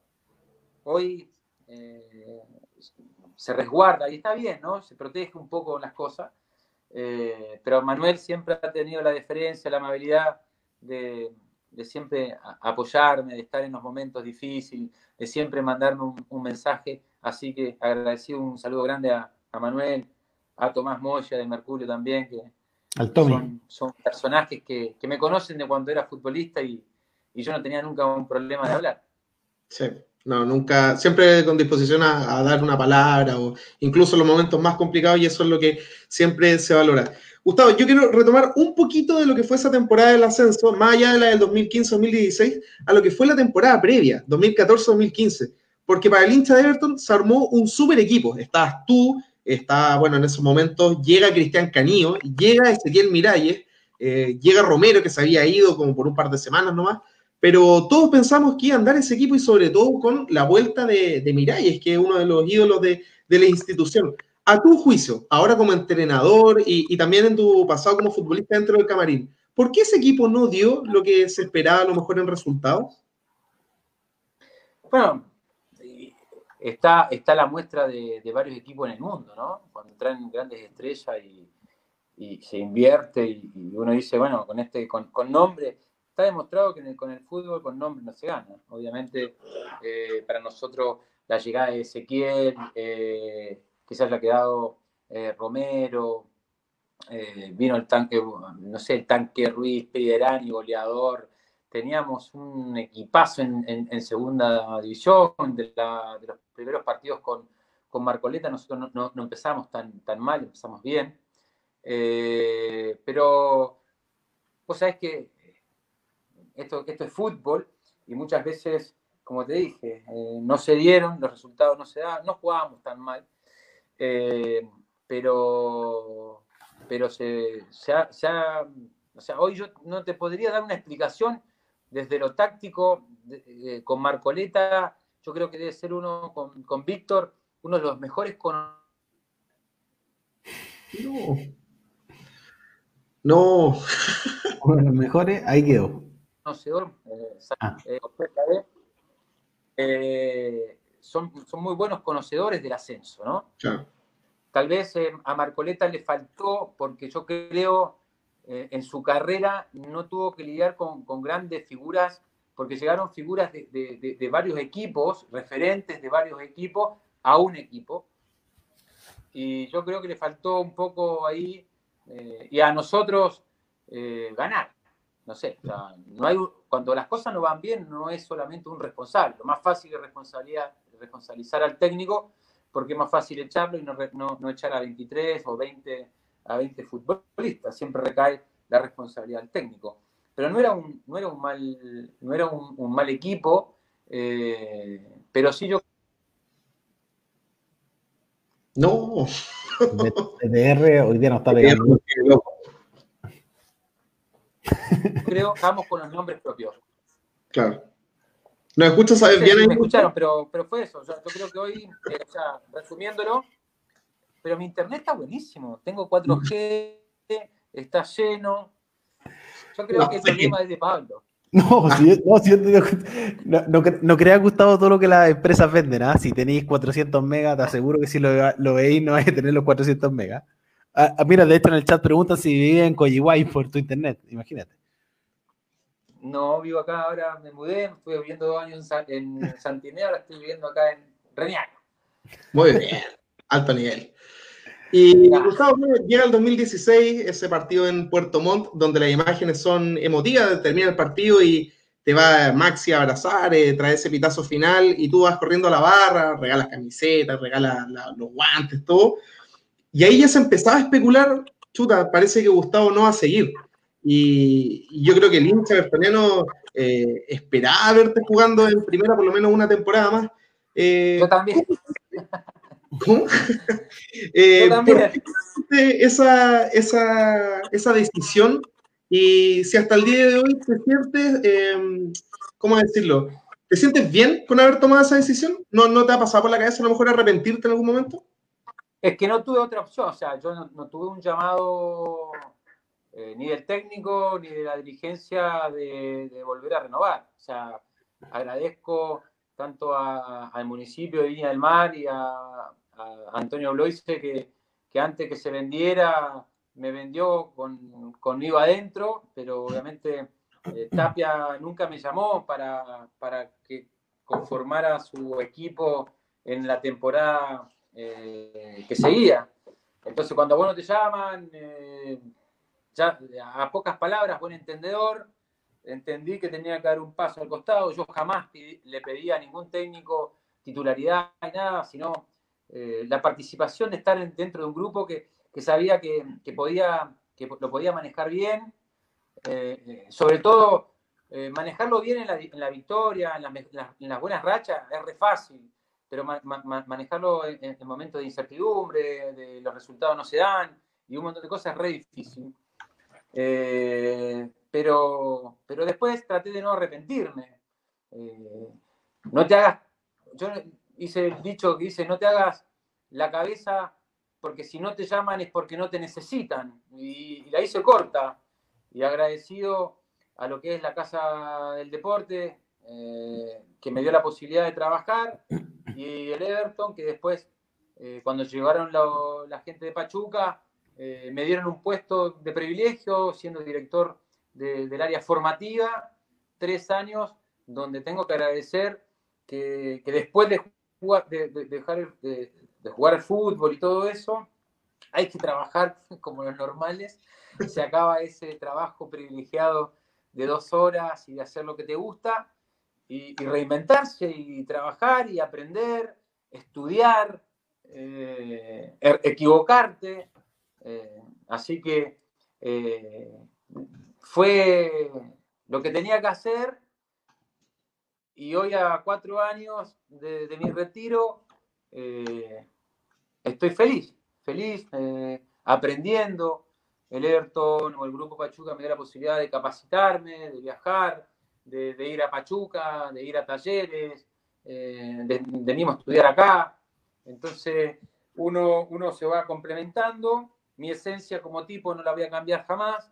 Y ya hoy eh, no recibo el aplauso, no recibo esa adrenalina de, salir a la cancha y vestirme de, pantalón largo, de negro, de gris, ponerme los guantes, sino desde, desde la responsabilidad de que en lo, de, deportivo podamos eh, lograr cosas. Y bueno, en eso estoy aprendiendo y, ya está, no, me quedo pegado en lo que puede haber sido, porque las personas que me podrían haber dado esa posibilidad, hoy ya tampoco están. Es verdad. tú, hablas de, que ahora tienes que trabajar y obviamente estás en un rol tanto en el club como en el municipio.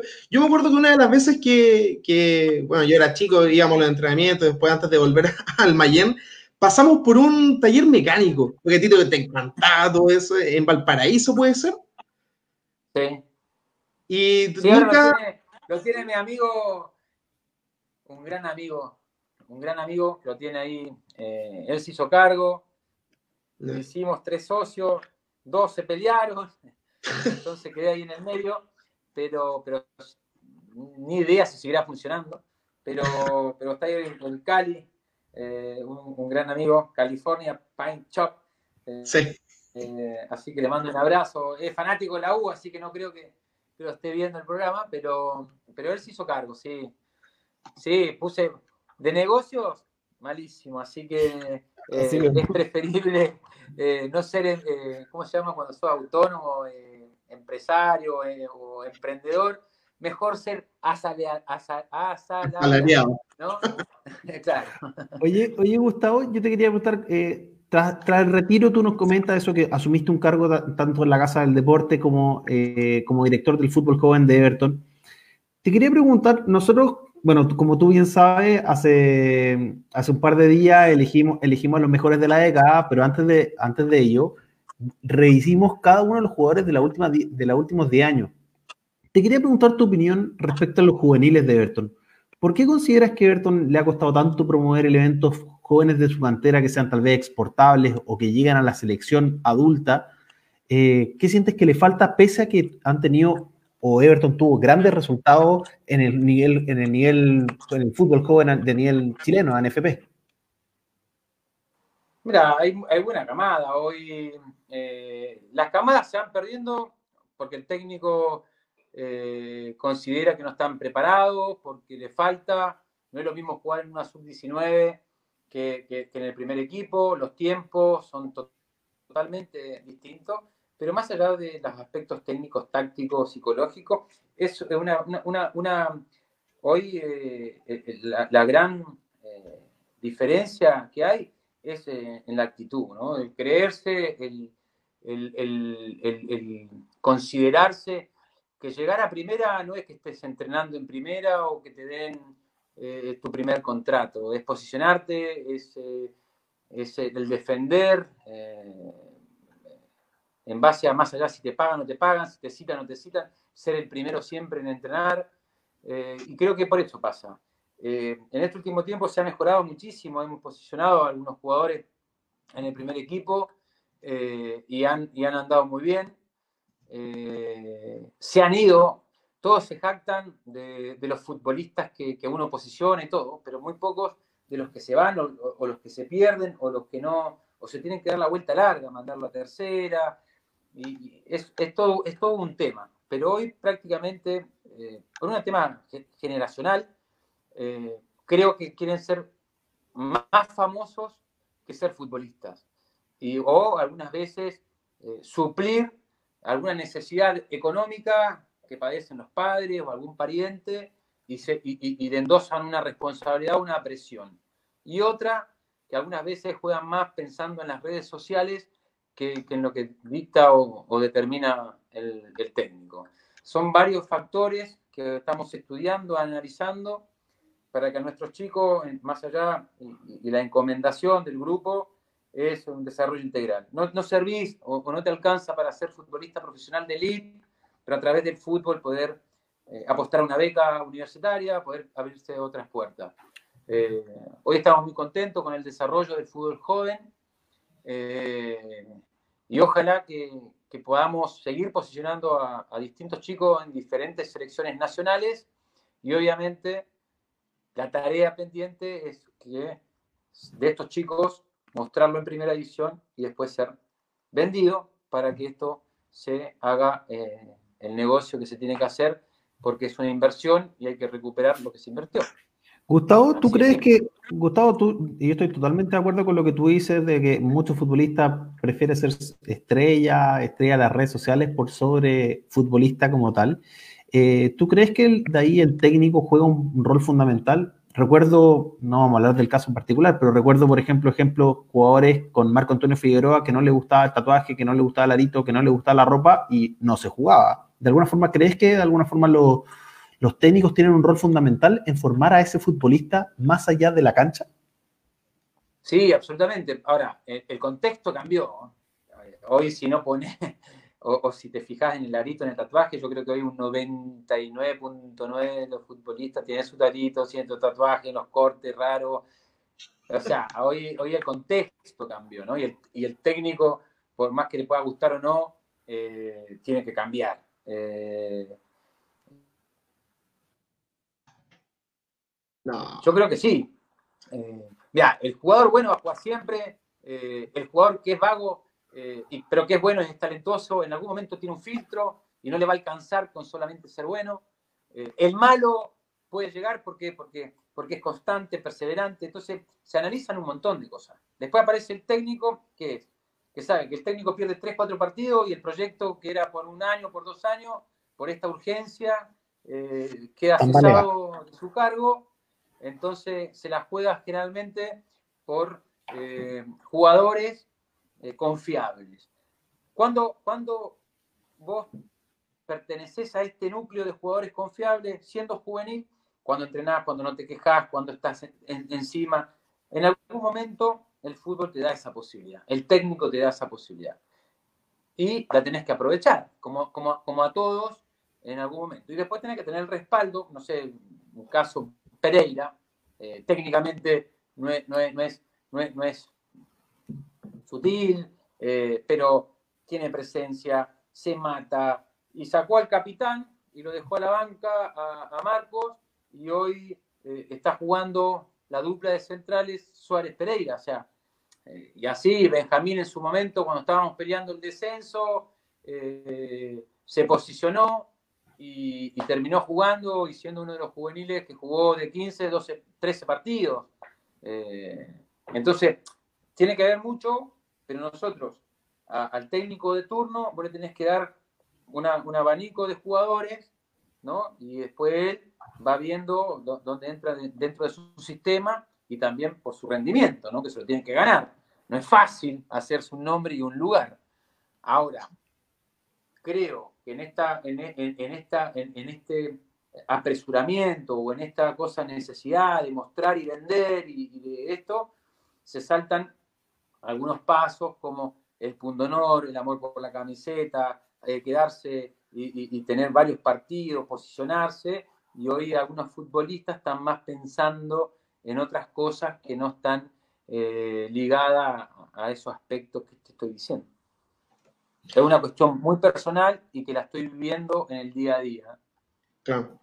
Eh, tú estuviste ahí a cargo de, juveniles, pero llega el 2018, Gustavo, eh, una mala campaña, un mal arranque con, Pablo Sánchez, no se dan las cosas, pese incluso a jugar el torneo internacional, y tras la salida de Ignacio Hierro, te, dan el cargo y, asumes como director deportivo. Un remesón anímico para el hincha que ya venía cuestionando mucho a, lo mejor al grupo Pachuca y con la llegada de Javier Torrente los resultados empiezan a llegar, pues empieza Everton a, mostrar un mejor fútbol, se demoró pero empezó a ganar. Eh, pero ¿cómo crees tú que, que, esa temporada a lo mejor se logró revertir? ¿Por dónde crees que pasó el que los resultados tan adversos que nos tuvieron con nueve puntos por más de un por más de la mitad de un campeonato, se terminó salvando y jugando bien fútbol con los, casi los mismos jugadores? Pues? Sí, con algunos, con algunos cambios, pero con los mismos jugadores. Eh yo agradecido de, Nacho porque aprendí muchísimo. Nacho era mi jefe directo. Eh, cuando él se va, yo asumo su, cargo, llega Javier, eh, hicimos una conexión, una química muy buena, eso se plasmó en el equipo, hubo un cambio de, de aire, de, vibras, llamarlo así, y, aparte de eso, eh, se empezaron a, conseguir algunos resultados importantes y, cuando em, empezamos a conseguir algunos resultados importantes, se dieron algunos resultados importantes eh, y empezamos a, escalar en la tabla y se hizo también una salvación histórica prácticamente, donde después... Eh,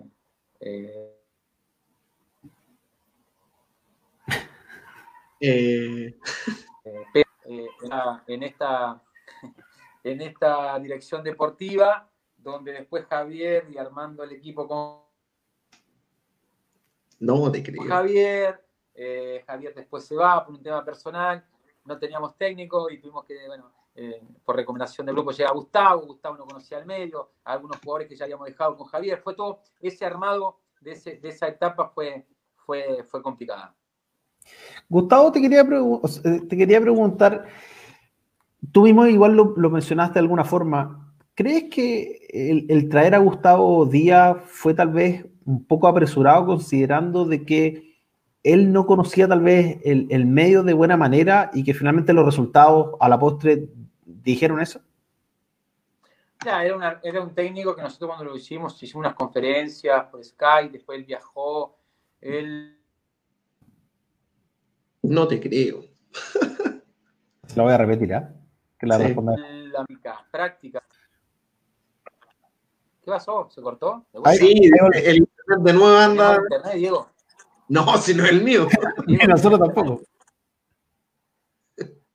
Eh, capaz que lo tengo por wifi y, y es mejor mi, mi, mi internet del teléfono. Prueba, si sí, que se, se corta lo mismo, te conectamos nuevamente, no hay problema.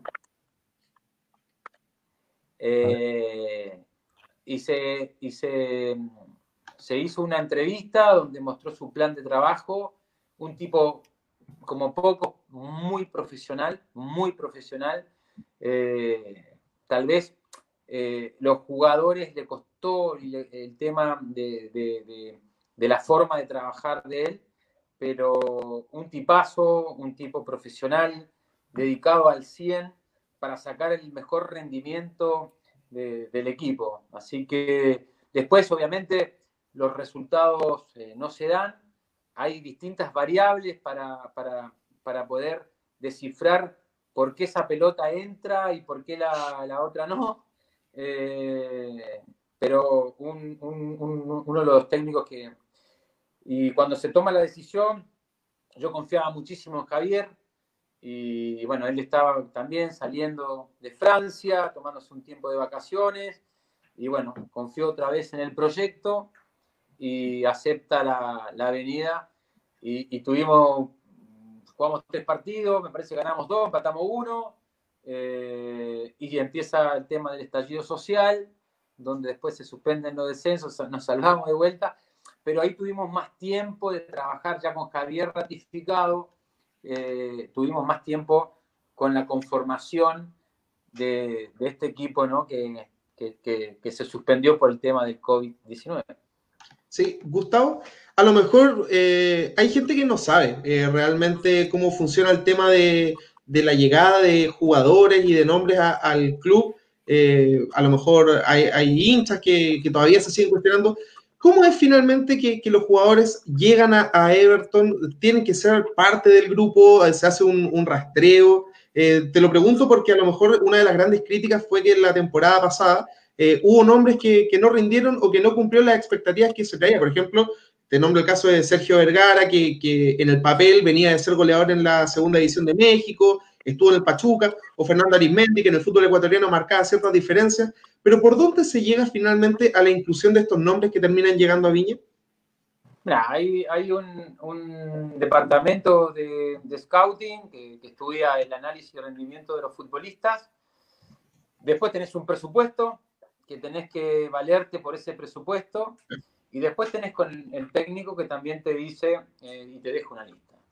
Cuando, cuando con el tema de Javier, lo que se apostó siempre, eh, los técnicos te dicen eh, jugador U, A, B, C, eh, y generalmente por tema de presupuesto, por plata o qué sé yo, que esto que lo otro, generalmente vos tenés que traer el C o el, D. con este, en este, en este, en este formato o en este, en este último proyecto, tratamos de buscar los A y dejamos la lista de, lo que, coincidíamos con Javier, más el estudio de, esta área de scouting y estudio de rendimiento, de cuáles eran los futbolistas, en base al sistema que le gusta a Javier, de que sean los nombres propios, con excepción, y ya lo dije 1200 veces, eh, de Campestrini, que te había terminado eh, contrato, y de Diego, que no quiso, eh, o sea, quiso estirar, más allá de las tres negociaciones previas que se hizo, se la jugó y es, y es válido de los futbolistas que no quiero renovar, después yo sé que a fin de año quedo libre y puedo eh, esperar una oferta mucho mejor de otro club y es sumamente válido. Pero después de, de, la lista fue prácticamente la que configuramos o que hicimos con Javier antes de terminado el estallido social, o sea, del campeonato que se terminó de, de una forma media abrupta, ¿no? Sí. Gustavo ya viniendo... Pero más, sí, pero todo radica el presupuesto. O sea, cuando mucho más presupuesto tenés, entre comillas, puedes tener muchísimo mejor o tener un abanico de mejores posibilidades. Cuando el presupuesto está muy agotado y no tenés mucha plata, tenés que confiar en que contrataste un picado que pueda explotar y, haces una apuesta un poco más eh, del volutismo, ¿no? De, decir, puta, ya que este viene mal, pero acá ya que el técnico le puede dar, eh, como, hicimos en el 2008. En el 2008 no, no te creas que sí es un... El equipo de los picados. Eran muy picados. De, picados y le resultó, y resultó, bueno, eh, también eso fue eh, producto que muchas veces se, se, se, se copiaron o dijeron, esta es la receta y también terminaron eh, haciendo equipos que no, no, fueron. Bueno, o sea, la receta no está, eh, no la tenés, ¿viste? Sería buenísimo eh, Diego Rodríguez meter un software y te da un, y te da un, maximal de tu rendimiento, ¿me entendés? Sería fantástico. Somos futbolistas, vos contratás a, a personas en base a un rendimiento que son emocionales y pueden tener un año que fueron espectaculares, otro porque se peleó con la señora, porque tuvo un problema con el hijo, y el rendimiento no cae por, por, A, por B, por motivos. ¿no? Y, y sobre eso, eh, tú hablas del, del tema del presupuesto das a entender, o por lo menos lo que yo infiero de, esta conversación, es que para esta temporada a lo mejor el presupuesto cambió a lo que era la del 2019. Hay como más, hubo más, más recursos, por decirlo de alguna forma, para ir a buscar otros nombres. Los recursos extra, aparte de lo que es el canal del fútbol, son los auspiciadores. Ahí la, gente comercial, la gente eh, hicieron y tuvieron la capacidad de, mejorar esos auspiciadores y, tener mucho mejor eh, recurso. Eh, eso es, esa, mejorar levantar los puntos de venta del club, vender mejores eh, más, más camisetas, eh, que vaya más gente al estadio. Todo eso entra dentro de un, de un presupuesto, así que y en eso vos después basás. Hoy eh, los futbolistas no eran como nosotros, hoy tienen un, tienen un, un, precio y, se pagan mucho mejor, porque obviamente la industria cambió, se profesionalizó y un montón de cosas.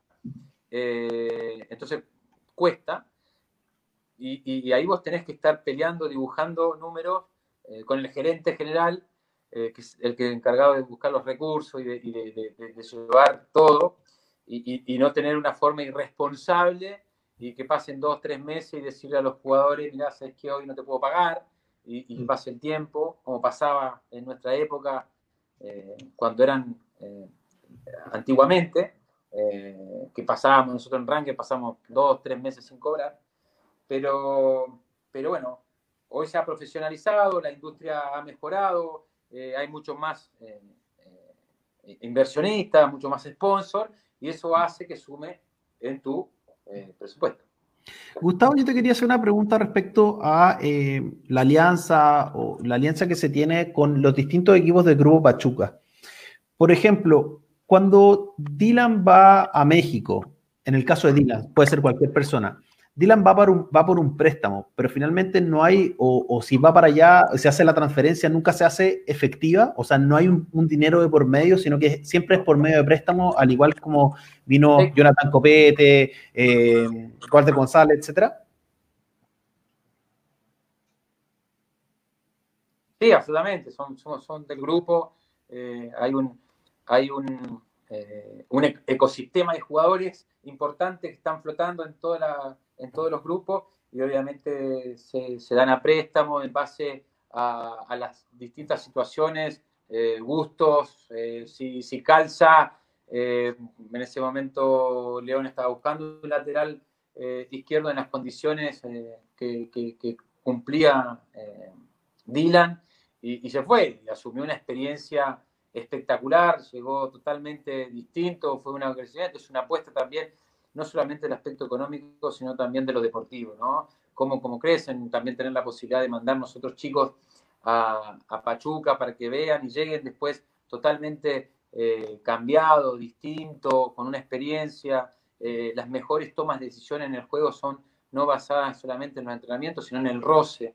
Acá hoy los chicos que vienen jugando en las cadetes desde la sub-14 siguen jugando con los mismos compañeros hasta la sub-20, que son pero dándole otro roce toman mejores decisiones eh, y van mejorando el roce y eso lo, hace mejorar. Eso es también el plan, el planeamiento que tenemos nosotros eh, en base al futuro de nuestros futbolistas. Así que, y los que vienen de México hacia nosotros, obviamente el grupo, la inversión que hace, que gran porcentaje de sus haberes lo paga, lo paga Pachuca o eh, León. Así que en eso nos ayuda a nosotros para, para poder eh, tener jugadores competentes. ¿Y ya también el Wi-Fi? y, había mejorado, ¿ah? Sí, bastante. No sé si me expliqué. Sí, no, sé. Esta vez fue Diego. No, no. Si nosotros, nosotros cuando Gustavo, cuando tú te quedas pegado, nosotros seguimos conversando. Entonces el internet de nosotros está bueno. Oye, Gustavo, te quería hacer una otra pregunta. Eh, viendo, viendo páginas internacionales que, de alguna forma hacen el registro de los jugadores con los contratos, entiendo que Jonathan Copete y Walter González finalizan contrato o finalizan su préstamo a mediados de este año. Eh, ¿Eso es así y qué se ha analizado internamente? Sí, terminan ahora. Eh, estamos a ver, una de las eh, reuniones que tuvimos es analizar los temas de cada uno, eh, son los dos extranjeros, están eh, complicados con el tema de la, de la, familia y con el tema de, esta cuarentena, si se viene o se, eh, son jugadores que si salen después es difícil que entren. Así que estamos evaluando todo ese tema, los dos sabemos que terminen, estamos hablando con, con, con Javier la posibilidad de, o de continuar alguno de los dos o, o, no. Eso se está, se está conversando, estamos muy contentos con ello. Lamentablemente, este parate ha hecho que, que, que, que, su rendimiento o que sus actuaciones, eh, y justo termina ahora, así que se está, se está evaluando los temas eh, y, y, bueno, estamos en conversación. Claro, eh, son temas que, que al Insta le interesa y hablando de los Instas vamos a aprovechar de, de, saludar a algunos, por ejemplo, Italo Grande Salvazo, ahí te manda muchos, muchos cariños, Claudio Andrés también, Dale Capitán, eh, son algunos de los mensajes Claudia que... Andrés, que me... Sí. Eh, mi hermana Eric. Sí, ahí también el, el, Pato Barrera nos pone saludo al entrevistado y conductores, un, un abrazo. Un Eh, son muchos de los, de arquero. el- son muchos los instas también que están mandando mensajes, cariño. Gustavo, eh, tú te sacaste, corrígeme si me equivoco, un 6-2 en el, en el examen para ser entrenador. En 2014, 2015, por ahí debe ser. No, 2002, 2013. 2013, Dos. 2013. 2013. No, 13, 13. Sí. 13. Sí, Estuviste en, en una banca en- para una Copa Chile y el Choco Ponce te dice salir, si no me equivoco, con, con San Luis. Eh, ¿Te ves como técnico en el corto plazo? O sea, lo más cercano que fue que, bueno, en su momento tuvimos una escuela de adultos en el complejo, le mando un gran saludo, que ahora por tiempo y, por presupuesto me tuve que salir. Eh, y me gustó, pero no sé, no, no descarto, porque no quiero ser esclavo de mis palabras, de, mis- palabras, pero, pero hoy no, hoy me veo me, gusta estudiar, tener, eh, eh, hacer la metodología, generar los trabajos, pero, pero técnico, todavía quiero sentirme mucho más seguro, eh, aprender muchísimo más todavía de los distintos grandes técnicos que, que hemos tenido en Everton. Y, y el día de mañana, ¿por qué no? Sería lindo ¿Por qué verte en en Salito. En todo caso, así como entrenador, sería un lindo reencuentro. Sí, sí. No te digo, no lo descarto. Eh, hoy estoy, estoy con, muy feliz, eh, pero, pero quiero, quiero, quiero llenarme más. Eh, hoy, por ejemplo, estoy eh, estudiando eh, este tiempo de, de cuarentena o de que no estamos trabajando al, al 100% como veníamos antes, me, me- me da la posibilidad de, de- de- ver mucho material de, Guardiola, mucho material de, de Mourinho, distintos técnicos. Eh, bueno, tener mi identidad, mi forma de vivir, el fútbol, eh, y después llevarla al terreno y que mis eh, jugadores comprendan una, una idea y bueno, que la defiendan en base a distintos principios, tanto defensivos como ofensivos, pero bueno, que entiendan una idea eh, sería como maravilloso. Pero hoy siento que tengo que, que seguir mejorando, estudiar, seguir preparándome en todos los aspectos, porque está re difícil hoy eh, ser técnicos, convencerlo. Hoy hay mu-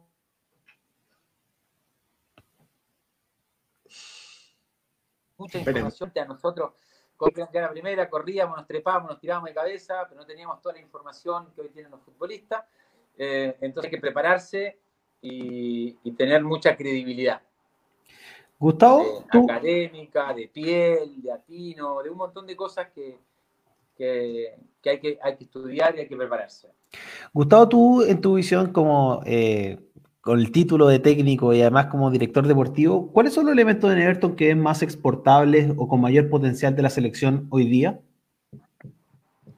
O sea, hoy, hoy tenés un Álvaro Madrid que, que han preguntado distintos equipos, tenés a, a Alex Ibacache, Pereira, el Jano Enrique que viene bien, el Manteca eh, que viene bien, en- que son jugadores 2001, hay una, una generación de 2001 que viene, que viene muy bien, Riquelme, que jugó en el Mundial, que, también viene, viene muy bien, eh, Matías Leiva, que está, que está préstamo en San Luis, eh, que viene muy bien, o sea, hay, hay jugadores de casa que, tienen posibilidades. Ahora, yo no sé después de esto, de, esta, pandemia, cómo, cómo va a reflotar o cómo va a ser el mercado, el, sacudón del mercado, pero, pero hay jugadores, hay jugadores para, para, posicionar, para vender, así que eh, esperemos que, que este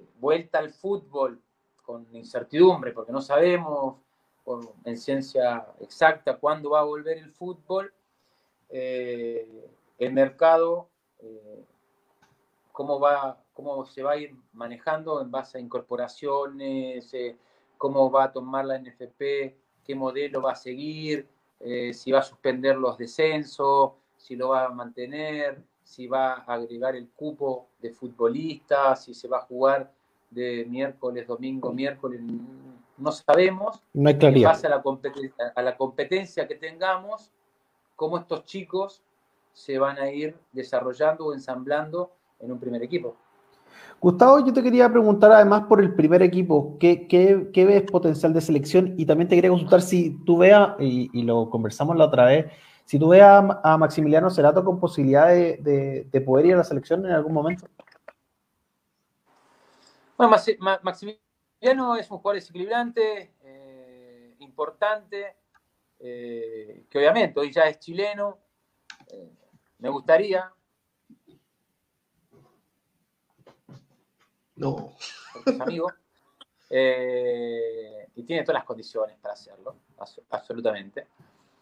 Y Bacache, que, que, ya fue sparring, que, estuvo en la sub-23 y, que em, hablando con Rueda, con la gente cercana, eh, lo tiene como, como proyectable, y lo tienen ahí en, lista, pero también es producto de su rendimiento, su rendimiento el día a día, el partido a partido. Hoy eh, en este fútbol totalmente ausente y, con incertidumbre en su vuelta, eh, vos no sabés, el más vivo, el que entrenó, el que se cuidó en esta tarea de casa o entrenamiento de casa, cuando se vuelva va a estar mucho mejor. Eso no, es que yo sea el inventor de la pólvora, sino que va, a ir, porque después si se retoma van a haber semanas o entrenamiento de A3, de A4, eh, partidos sin público, no sé, yo me visoro un poco eh, cómo va a ser el escenario, eh, pero el que va a sacar el valor agregado o el plus va a ser el que, tuvo su cuidado personal en esta nueva forma de entrenar, en su casa, mandando un video, en una plataforma digital, subiendo, o sea, el que sacó, el que sacó, el que va a sacar ventaja eh, va a ser ese jugador que, se entrenó como si estuviera entrenando eh, con el plantel. Gustavo, eh, acá los hinchas nos han preguntado durante toda esta conversación todo, sobre tu, retiro, la posibilidad que, no se dio de a lo mejor un partido de despedida, como, como corresponde. Tú tuviste una despedida, eso sí, en Santa Inés, si no me equivoco, con la hinchada del Cerro, fue súper bonita, se reencontraron eh, jugadores del 2008, además de integrantes de la barra, pero nunca en Sausalito, y pese a que hubo campañas por parte de hinchas para poder hacerlo. ¿Siente eso como una espina clavada, a lo mejor, el no haberla tenido? No, no, no, agradecido, agradecido de la dirigencia, que conmigo siempre se ha portado muy bien, en la dirigencia anterior y esta, o sea, si no se dio, eh, no se dio, eh, tampoco yo, como nunca en mis 14, 13 años en Everton, eh, le exigí nada. Así que, no, feliz por la posibilidad de trabajo que me dieron, feliz por la posibilidad de, hoy tener un cargo de responsabilidad. Eh, y eso, o sea, después el día de mañana, eh, si se puede llegar a dar y qué sé yo, bienvenido, pero, pero agradecido. Más que nada, agradecido con la gente, agradecido con la dirigencia, agradecido con, todo el mundo. Eh, es parte de mi vida, es parte de lo que soy y, seguiré defendiendo eh, los valores, los principios que, que, cuando llegué percibí que, había en este club. Y, seguimos haciendo lo mismo. en otra vereda, en otra forma de ser fútbol, eh, que cambió muchísimo a cuando yo era jugador de fútbol. No existían estadios seguros, no existían las entradas esas que son, nominativas, no existía nada de lo que hay hoy. Eh, pero bueno, ellos, eh, tanto los hinchas como nosotros estamos aprendiendo y, ojalá que, todos trabajemos por la misma causa, en definitiva. Eh, que, el Everton se posicione como un equipo grande de provincia, que, gane, que se pueda consagrar en un campeonato internacional, ¿por qué no bajar otra estrella? Eh, eso es lo que yo sueño y lo que me rompo el alma día a día para que el Everton logre eso, para posicionar a un jugador en la selección nacional adulta, para poder vender un jugador de fútbol. Así que en eso estamos trabajando y, lleva tiempo, pero desde la honestidad, de la transparencia, que se, que se trabaja a, full y, dar lo mejor, ¿no? Eh, después, eh, que después la pelota entre, no entre, eh, que se armen buenos planteles, malos planteles, o sea, eso es un trabajo que, que, depende de muchas, de muchas variables, pero pero entretenido en definitiva. Así que agradecido por, la posibilidad. Después, el día de mañana, si me quieren regalar un partido, me tienen que avisar, sí, como por un mes de anticipación, porque Para prepararse. entreno. Eh, feliz, feliz de, volver a jugar en Sausalito con la gente. Pero imagínate que ahora estoy cagado, porque yo creo que hasta, hasta el año que viene con gente, no sé si se va a poder jugar. Pero, por ejemplo, mira, ya, a lo mejor es utópico, pero, pero cada vez que se lanza la idea en Twitter, eh, queda siempre como el chuta, sería el escenario ideal. La revancha de Everton versus Everton. Un tiempo, por lo menos, donde pudiese jugar tú y tener ese reencuentro. Ese día son salido hasta ¿Cuál, cuál?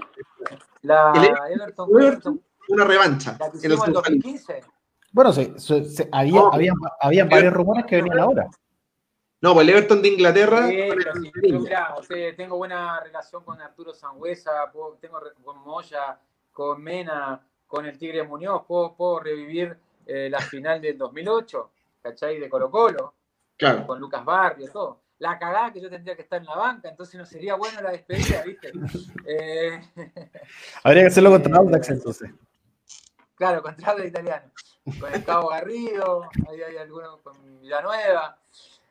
No, no, da lo mismo. O sea, eh, lo, importante, lo importante que, que, sea significativa y, hoy, eh, al correr el tiempo y los años, eh, no, no siento como que no me quedó nada, una, una espinita guardada, nada. Siento que me retiré en el momento que me tenía que retirar. No quería que me tengan como lástima, ni porque yo me había quedado en las buenas o en las malas me tengan como lástima como jugador de fútbol, que el fútbol en definitiva me, dejara, eh, decidí dejarlo en el momento justo, y hoy con otra responsabilidad y, aprendiendo, ¿no? Aprendiendo, llevo nada más que cuatro años en, esto, tres en el fútbol joven, uno y tanto en, el, en lo que es el fútbol profesional, uno prácticamente, así que eh, aprendiendo, aprendiendo día a día en la parte deportiva, así que en eso, con eso me quedo, Dieguito, Pablo, y, en eso estoy. Sí. No, acá nos comenta Sebastián Queterer que no sé si no escuchaste o, a lo mejor se perdió por la señal, la idea del Everton versus Everton, pero el de Inglaterra, la revancha y que, ah, que ahí podéis despedir. boludo, ¿qué querés? Yo creo que en vez de jugar un tiempo, tengo que jugar los últimos cinco minutos, que estén cansados. Eh, no, sería fantástico, fantástico, fantástico. Pero como te digo, todo esto, todo esto, eh, de esta pandemia y todo esto, hace todo que sea con mucha incertidumbre. Primero, obviamente, preocupado por la salud de nuestro futbolista y su familia, eh, preocupado por, la ciudad, preocupado, por, por, la responsabilidad del cuidado, eh, que es el cuidado de todos. Así que en eso estamos. Gustavo, habían acercamientos, se rumoreó harto que habían acercamientos para que pudiera venir el Everton, ya no claramente, ahora a mitad de año. Sí, vinieron, vinieron. salió público que vino la gente del Everton de Inglaterra, vino a ver el Sausalito, se nutrió de muchas cosas, nosotros de ellos. Y, después, bueno, se tenía que configurar, armar, eh, planificar eh, una, fecha, una fecha tentativa de un posible, un posible partido. Pero bueno, después pasó todo lo que pasó y obviamente eso retrasa eh, todo proyecto. Perfecto. Oye, Gustavo, yo te quiero hacer tres preguntas, pero tú me tienes que responder así rápidamente. ¿Ya? Es como un pimponeo. Mejor compañero. ¿Cómo? Mejor compañero. Eh, ay, no, tengo, tuve varios, boludo. Eh, mejor compañero, el que quise mucho, mucho, mucho, mucho, mucho, mucho, mucho, eh, el Fido. El Fido. Mejor jugador. Rivero, Miralles. Y el más talentoso. Que no es lo mismo. Rivero. Rivero. Eh, ¿partido, que más ¿Partido que más recuerda? El de el de Lanús, el de Lanús en Argentina, el de Caracas, el de Colo Colo en Sausalito, en 2008, que atrás cumpleaños de Lucas Barrios. varios. Los de Wander, los, que ganamos, los de Wander los recuerdo todos. Que ganamos mucho, tuve la suerte de ganar muchos partidos contra Wander, sin ofender a la gente de Wander, que, respeto mucho, pero estuvo buenísimo esos partidos que eran distintos. técnico más importante. Pero uno que sí que recordara, recordara para mí fue el, de Caracas contra Lanús, o sea, perdón, eh, contra Caracas en Sausalito, porque me posicionó en un plano internacional, que yo no estaba eh, acostumbrado a, jugar. Ahí, llegaron todos los representantes como piraña.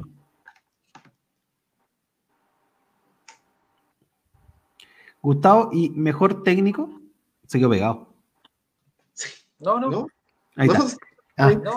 Gustavo. Eh, mejor técnico, obviamente, sin duda para mí, Nelson Acosta, porque me tuve, sin faltar respeto a cuántos técnicos tuve del 2007 hasta el 2016 que me retiré, faltar el respeto a grandes, a grandes profesionales, a grandes técnicos. Marco Antonio Figueroa, eh, un técnico, pero buenísimo, buenísimo. Eh, Víctor Rivero, Víctor Castañeda, o sea, no, grandes técnicos, muy, muy grandes técnicos, muy, muy buenos. Pero obviamente el que conseguí cosas, el que, el que me hizo sentir eh, imbatible eh, fue Nelson, ¿no? y yo voy con últimas dos y le dejo a Diego. ¿Cuál tú crees que ha sido el jugador de Everton que tal vez tenía más talento y que tal vez no pudo explotar? ¿Algún refuerzo? ¿Alguno que sabéis que tú lo miraste en el entrenamiento y dijiste, este es extraordinario? Y finalmente no, por, a veces motivo, era la lista, si hay, millones. La pregunta va dedicada para que diga No, hay pero varios, varios, varios, varios, varios. Roberto Reyes para mí me pareció extraordinario en su momento eh, no llegó a pensábamos que podía, yo en lo personal pensé que iba a llegar a, jugar a nivel, jugó, hizo su carrera, obviamente, pero pensé que se iba a ir a jugar afuera. Eh, eh, Fidel Córdoba, un central tremendo, o sea, grandes futbolistas, el Goofy Godoy, talento que tenía ese pibe. Tengo la camiseta. Varios, varios compañeros. ¿eh? Tengo la camiseta del Goofy Body. ¿Sí? No, sí, salió. Talento, ¿viste? Pero eh, bueno, por A, por B, por C, pero, pero te, podría hacer, podríamos estar hasta la, toda la mañana, porque pasaron en Everton, te morí. Eh, Imagínate que recontraputeaba acá, eh, no le fue muy bien a este al Motoneta, ¿cómo se llamaba? Que perdió el gol contra Penco y después uh. terminó siendo goleador donde fue de Independiente. En las prácticas hacía, pero hacía goles por todos lados y después los partidos se le cerraba de bailar. Lo hablamos, en un momento. Lo hablamos en un momento que el esquema de Everton por alguna, por a veces motivo, no servía mucho para ese nueve grande, ese nueve goleador. Claro. Alguna, Pero así como que ha trascendido en la última, no es como en un técnico en particular. Y lo último, Gustavo, que yo te quería preguntar, para un poco también la gente del chat piense que, que queremos también hacer sus preguntas, Quería conocer tu opinión respecto al distanciamiento del hinchada con la dirigencia, un poco cómo lo has visto. Yo siento, desde mi punto de vista, que hoy día se han hecho harto la dirigencia para poder hacer acercamientos, para poder un poco ser parte de, acercar un poco al, club a los hinchas. ¿Cuál es tu opinión de eso? Mira, yo estoy en la parte deportiva, eh, eh, si bien cuando, cuando trato de, siempre mediar eh, para un buen entendimiento. sé que es difícil para, para, el hincha con su sentido de pertenencia, con, con el amor a su club desde muchísimo tiempo, en las buenas, en las malas, que venga un aglomerado, un grupo extranjero a hacerse y a tomar decisiones o, o a determinar ciertas cosas. Es difícil, pero sí es un modelo o es una forma totalmente distinta. Eh, se han preocupado desde la inversión, desde la infraestructura, desde, desde, los trabajadores, eh, han hecho muchísimas cosas. Después, al acercamiento de la gente es, compleja, porque después sale lo de, ¿cómo se llama esto? Lo de Estadio Seguro, el famoso 102 y un montón de cosas. En su, en su primera parte, tal vez, el grupo o, el Everton eh, se mantuvo muy, muy hermético eh, y eso hizo que, la gente eh, explotara o, se enojara y un montón de cosas. Hoy, a, producto de, esa, de esa experiencia, se han abierto las puertas, se, ha acercado mucho más a, la comunidad evertoniana, a la familia evertoniana. hay algunos que aceptaron y otros que están más eh, más esquivos de, volver a, trabajar en, conjunto y lo más importante, más allá de la administración que haya, es el amor a, unos colores, al azul y amarillo, al equipo, eh, al amor que, heredaron de, sus abuelos, de, sus padres. Bueno, un poco hoy se está trabajando en base a eso y ojalá que es producto de, buenos resultados, de, buena gestión que haga la dirigencia eh, en base a la gente y un montón de cosas, e, e, esa... Oh. Pero igual ya claro. Ahí se, ahí se reconectar, sí. Estresando algo junto, eh, algo importante. Gustavo, yo creo que, eh, hoy la dirigencia está haciendo eh, aspectos. Oh.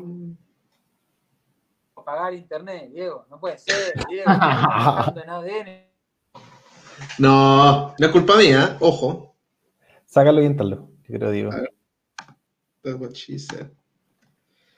No, mira, eh, de hecho es el, es de él. Vamos a esperar que se que se reconecte y el capitán. Lo que... ¿No escuchas? No, ahí está apareciendo cargando. ¿Se le acabaron los megas? ¿Volvieron? Ah, ahí sí. Yo pensé que me había dejado. Está bien, está bien. Eh, Gustavo, últimas dos preguntas ya antes de agradecerte obviamente por tu tiempo y tu disposición. ¿Cuál fue el delantero en contra que más te cargó jugar en tu carrera? Eh, el Heidi González ah, y eh, Paredes. Paredes. ¿Cuánto te, metió, te metió goles Paredes? Sí, Seis. Tres. Vale. Pero, pero a mí el Heidi es donde jugaba en la Unión, o sea, en la U, en la Unión. Eh, ah, y Marcelito Corrales. Marcelo uh. Corrales, pucha, me hacía goles de todos lados. el Coto Sierra pero, pero así, eh, que era pesado, pesado, así que me, que era pared, pared era complicado y, y, Pedrito, Pedro González, no, hacía, venía de sequía, jugaba conmigo, tanto sea en Guachipato, en Rang. Esto es clásico de Everton, es clásico, clásico. equipo que viene perdiendo siete fechas, juega con Everton y de repente lo levantamos, una cosa, pero una locura. sí, sí. Acá nos llegan varias preguntas. Por ejemplo, Jaime Rodríguez nos, pregunta: La anécdota con Ángel Boto cuando fuiste expulsado en 2012, que luego te perdonaron, ¿fue real? Sí. Me expulsan con Lota y, llego yo con eh, Juan Pablo Salgado, que era como el coordinador de pre, no me acuerdo. Era el, el gerente comercial. gerente comercial. Y llego y Miguel Ángel se para y me dice, señor Alzazo, lo corre a, uno que estaba al lado, dice, tenga el honor, acá se sentó Kempes cuando jugaba en el Vial y lo voy a sentar a usted. Es un caballero. empezó a tirar flores, que yo me la empecé a creer y hasta un poco más, digo, este, ¿qué le pasa? Y, salía suelto, y a vos no te dicen, y, Juan Pablo dice, mira, en, las veces que acompañé de futbolista nadie se sentó al lado de, porque es fanático del Wander, y me acuerdo que esa lo, lo conozco personalmente. Y, estaba, y Ezequiel Segal, que estaba al lado, eh, me senté entre medio de los dos, y el árbitro pone eh, que obstruyo una eminencia clave de gol, ¿no? Y, el, delantero de Lota se abre. Entonces el árbitro dice, no, no, no, no, está mal el informe, usted está absuelto. O sea, vos tenés que salir, después tenés que ver el, resultado. Así que me quedé media hora, hablamos tres minutos de la jugada de Lota y lo otro me preguntó de, la fidelidad que yo tenía al Everton, que, que, me respetaba mucho, que esto, que lo otro, qué sé yo. Bueno, terminé siendo absuelto y poder jugar el próximo partido. buena, buena historia, Gustavo. Y lo último, eh, tú generalmente fuiste muy generoso con, los hinchas en el sentido de que ibas siempre a, cumpleaños, te tocó ir, me acuerdo, eh, llevando eh, camisetas de regalo o algún evento, donación, siempre, siempre regalaste muchas cosas. entierro. De hecho, de hecho, tengo un video de Gustavo, que no sé, uno de mis amigos, para mi. Me despedía soltero. Ah, bueno. No, buenísimo. No sabes, no, sabes cómo levantó el nivel ese video. De, ahí te lo mando por interno. Lo tengo guardado. Dale. Y, y ante eso, ¿te quedaste con algo de fútbol? ¿Alguna camiseta? ¿Algún guante? Los zapatos, de, los zapatos que te regaló Maradona mi ex mujer me, guardaba recorte y todo eso, que es lo que tengo. Después, distintas, eh, algunos dirigentes me han guardado eh, o me han hecho recuadros, eh, por ejemplo, en el partido contra Lanús, que es algo tapa o lee, que me lo regalan enmarcado. y después, en la bodega estarán distintos trofeos eh, de, mejor jugador, pero... ¿Los zapatos que te regaló Maradona o no? camiseta, no me quedé con ninguna camiseta de, recuerdo, nada, nada, nada, Regalaste incluso la de Everton. Esa se la regalé a la Dani Gallardo, que tanto que de ahí se la, se la, se la regalé porque le, prometí eh, que se la iba a regalar. Después, en eh, tanto en rifa, bingo, por, por, por, por, distintas situaciones, he regalado todo. No me queda con nada. Gustavo, entiendo, entiendo por ahí, leí en una noticia, en una noticia por ahí que te quedaste con los zapatos que te regaló Maradona un número más chico, ¿no? Ah, sí. Pero están rotos. Uy, se murió. Se cayó ahí. Oh, ya se cayó. Yo le iba a sacar en cara que no me había regalado nunca una camiseta. Sí. ¿Estás ahí? Aparece en negro la pantalla. Algo a ver. ¿Estoy acá? Sí, te escuchamos, pero no te vemos. Se borró, boludo. Se, a ver, se me puso oscura. no, sigue en negro la pantalla. Pero no escucha. No, Gustavo, igual no, igual no escucha. Sí, sí, yo, yo, lo escucho. Perfecto. Si no, no te vemos nomás, pero está bien. No, yo te decía que tantos años y nunca una camiseta, por más de que te la pedí tantas veces, pero está bien cosas de los días. ¿Nunca te regalé una camiseta vos? Nunca, nada. Yo te regalé un cuaderno, me acuerdo. Te mandé a hacer un cuaderno con la tabla. colegio. ¿Para qué le regalé eso? Pero si te regalé algo de, entrenamiento, te regalé una polera, algo. Si no íbamos siempre a entrenar, vos te llevas no, Me queda, no, ¿Nada? me quedó pendiente. Nada de nada. Pura promesa. Bueno, algo del Everton te voy a regalar, aunque sea una hora de, de corporativa, algo que tenemos para trabajar, ahí te voy a, te voy a, te voy a regalar cuando ah, vengas a, al Everton. Está bien, Gustavo. Eso es como el próximo año más o menos, ¿no? No, no. Sí, cuando, cuando volvamos a trabajar, así de, forma ya definitiva, así que eh, no, no. Me hubiese dicho, yo, yo estaba convencida que algo, algo te había regalado. No, no, pero tampoco me gusta wear, pues no. De verdad, yo te, puta, por eso cuento un poco la anécdota, porque en ese sentido fueron casi dos, tres años que íbamos a casi todos los entrenamientos cuando yo no tenía clase y te veía cómo te, te ¿Y quién te llevaba? ¿Y quién te llevaba? No, sí, está bien. Benzina me regalaste entonces, Vecina, harto. pero está bien, Gustavo. Eh, Gustavo, ha sido una muy grata conversación, dos horas veinte. Es una lástima que no podamos tener una imagen tuya en Sí, estos no sé momentos. qué. parece. ¿Ah? No sé por qué. Sacado Sí. los megas, yo creo. No, raro, raro que no, Ah. no se Pero- Pero queremos agradecer, Gustavo, esta, esta buena onda, esta conversación. Como siempre, tanta historia y, y te aseguro que faltan muchas más por contar. Eh, pero, pero obviamente muy, muy agradecido por Tantas buenas y malas, si tengo más anécdotas de camarín. Imagínate si yo era el payaso de, de- de ese campeón 2008, era el payaso. Así que imagínate la historia que tengo. el bueno Valcamarín, pues así, así te decían. Así que, Gustavo, eh, agradecerte de Claro, verdad por, esta- por estas dos horas y 20 minutos de conversación y por supuesto Dale. dejarte invitado a que, a que Nación Oricielo siempre va a estar abierto para poder conversar y ser parte con los invitados. Y esto, por ejemplo, vamos a estar con Angelito Roja.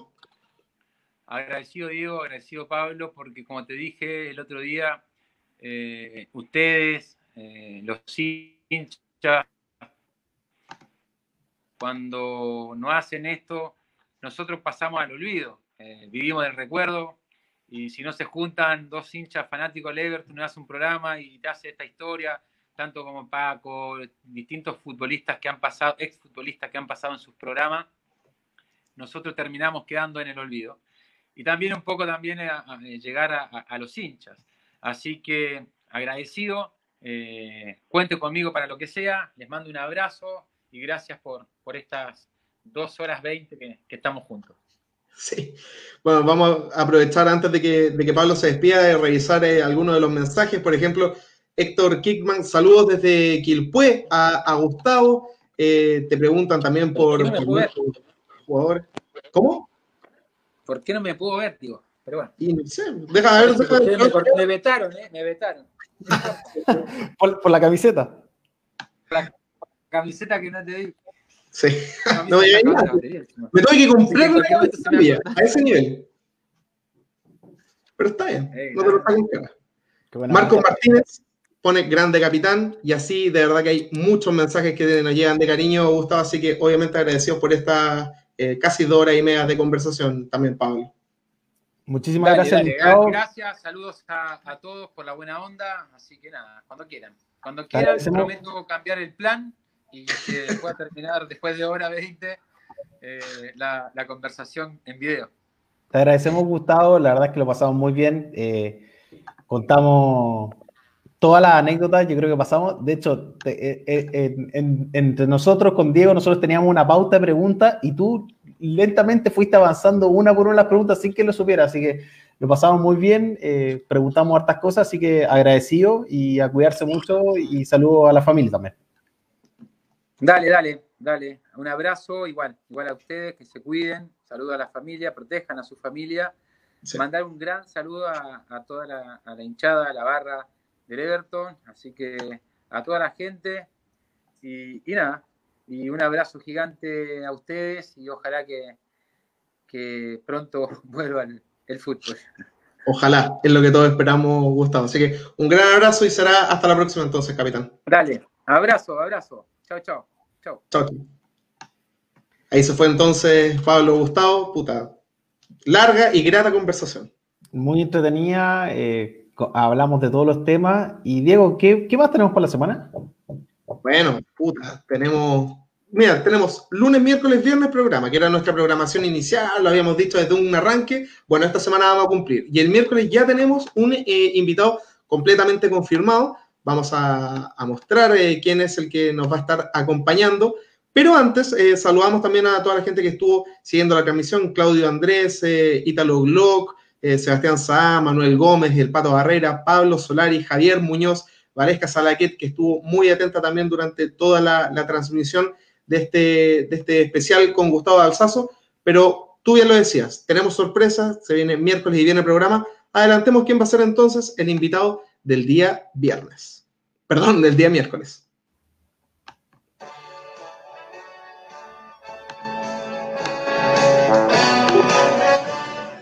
Hola amigos seguidores de la página Nación Noticiero, les saluda Ángel Rojas, espero que estén muy bien. Los quiero dejar invitados para este miércoles 20 a las 20 horas para que sigan el programa, eh, va a estar muy entretenido, así que los dejo cordialmente invitados, que estén muy bien. Saludos.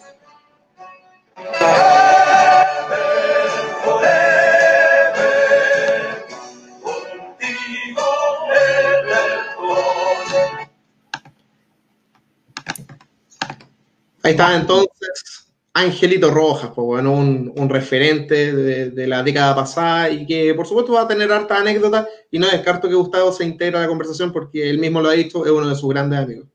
Totalmente digo, oye, agradecer a todas las personas que nos siguieron. Eh, saludo a Roberto Redondo desde New Jersey, que dice que no le hemos saludado, le pedimos disculpas. no sé qué hora es, pero debe ser tarde, que se cuide mucho por allá. Y muchas gracias a todos, Diego, y fue unas dos horas y media muy entretenidas. Sí, así que dejamos entonces invitados a todos a seguir miércoles y viernes. Será hasta la próxima. Un gran abrazo a todos los hinchas de Everton y recuerden, miércoles, Ángel Rojas. Chao, chao.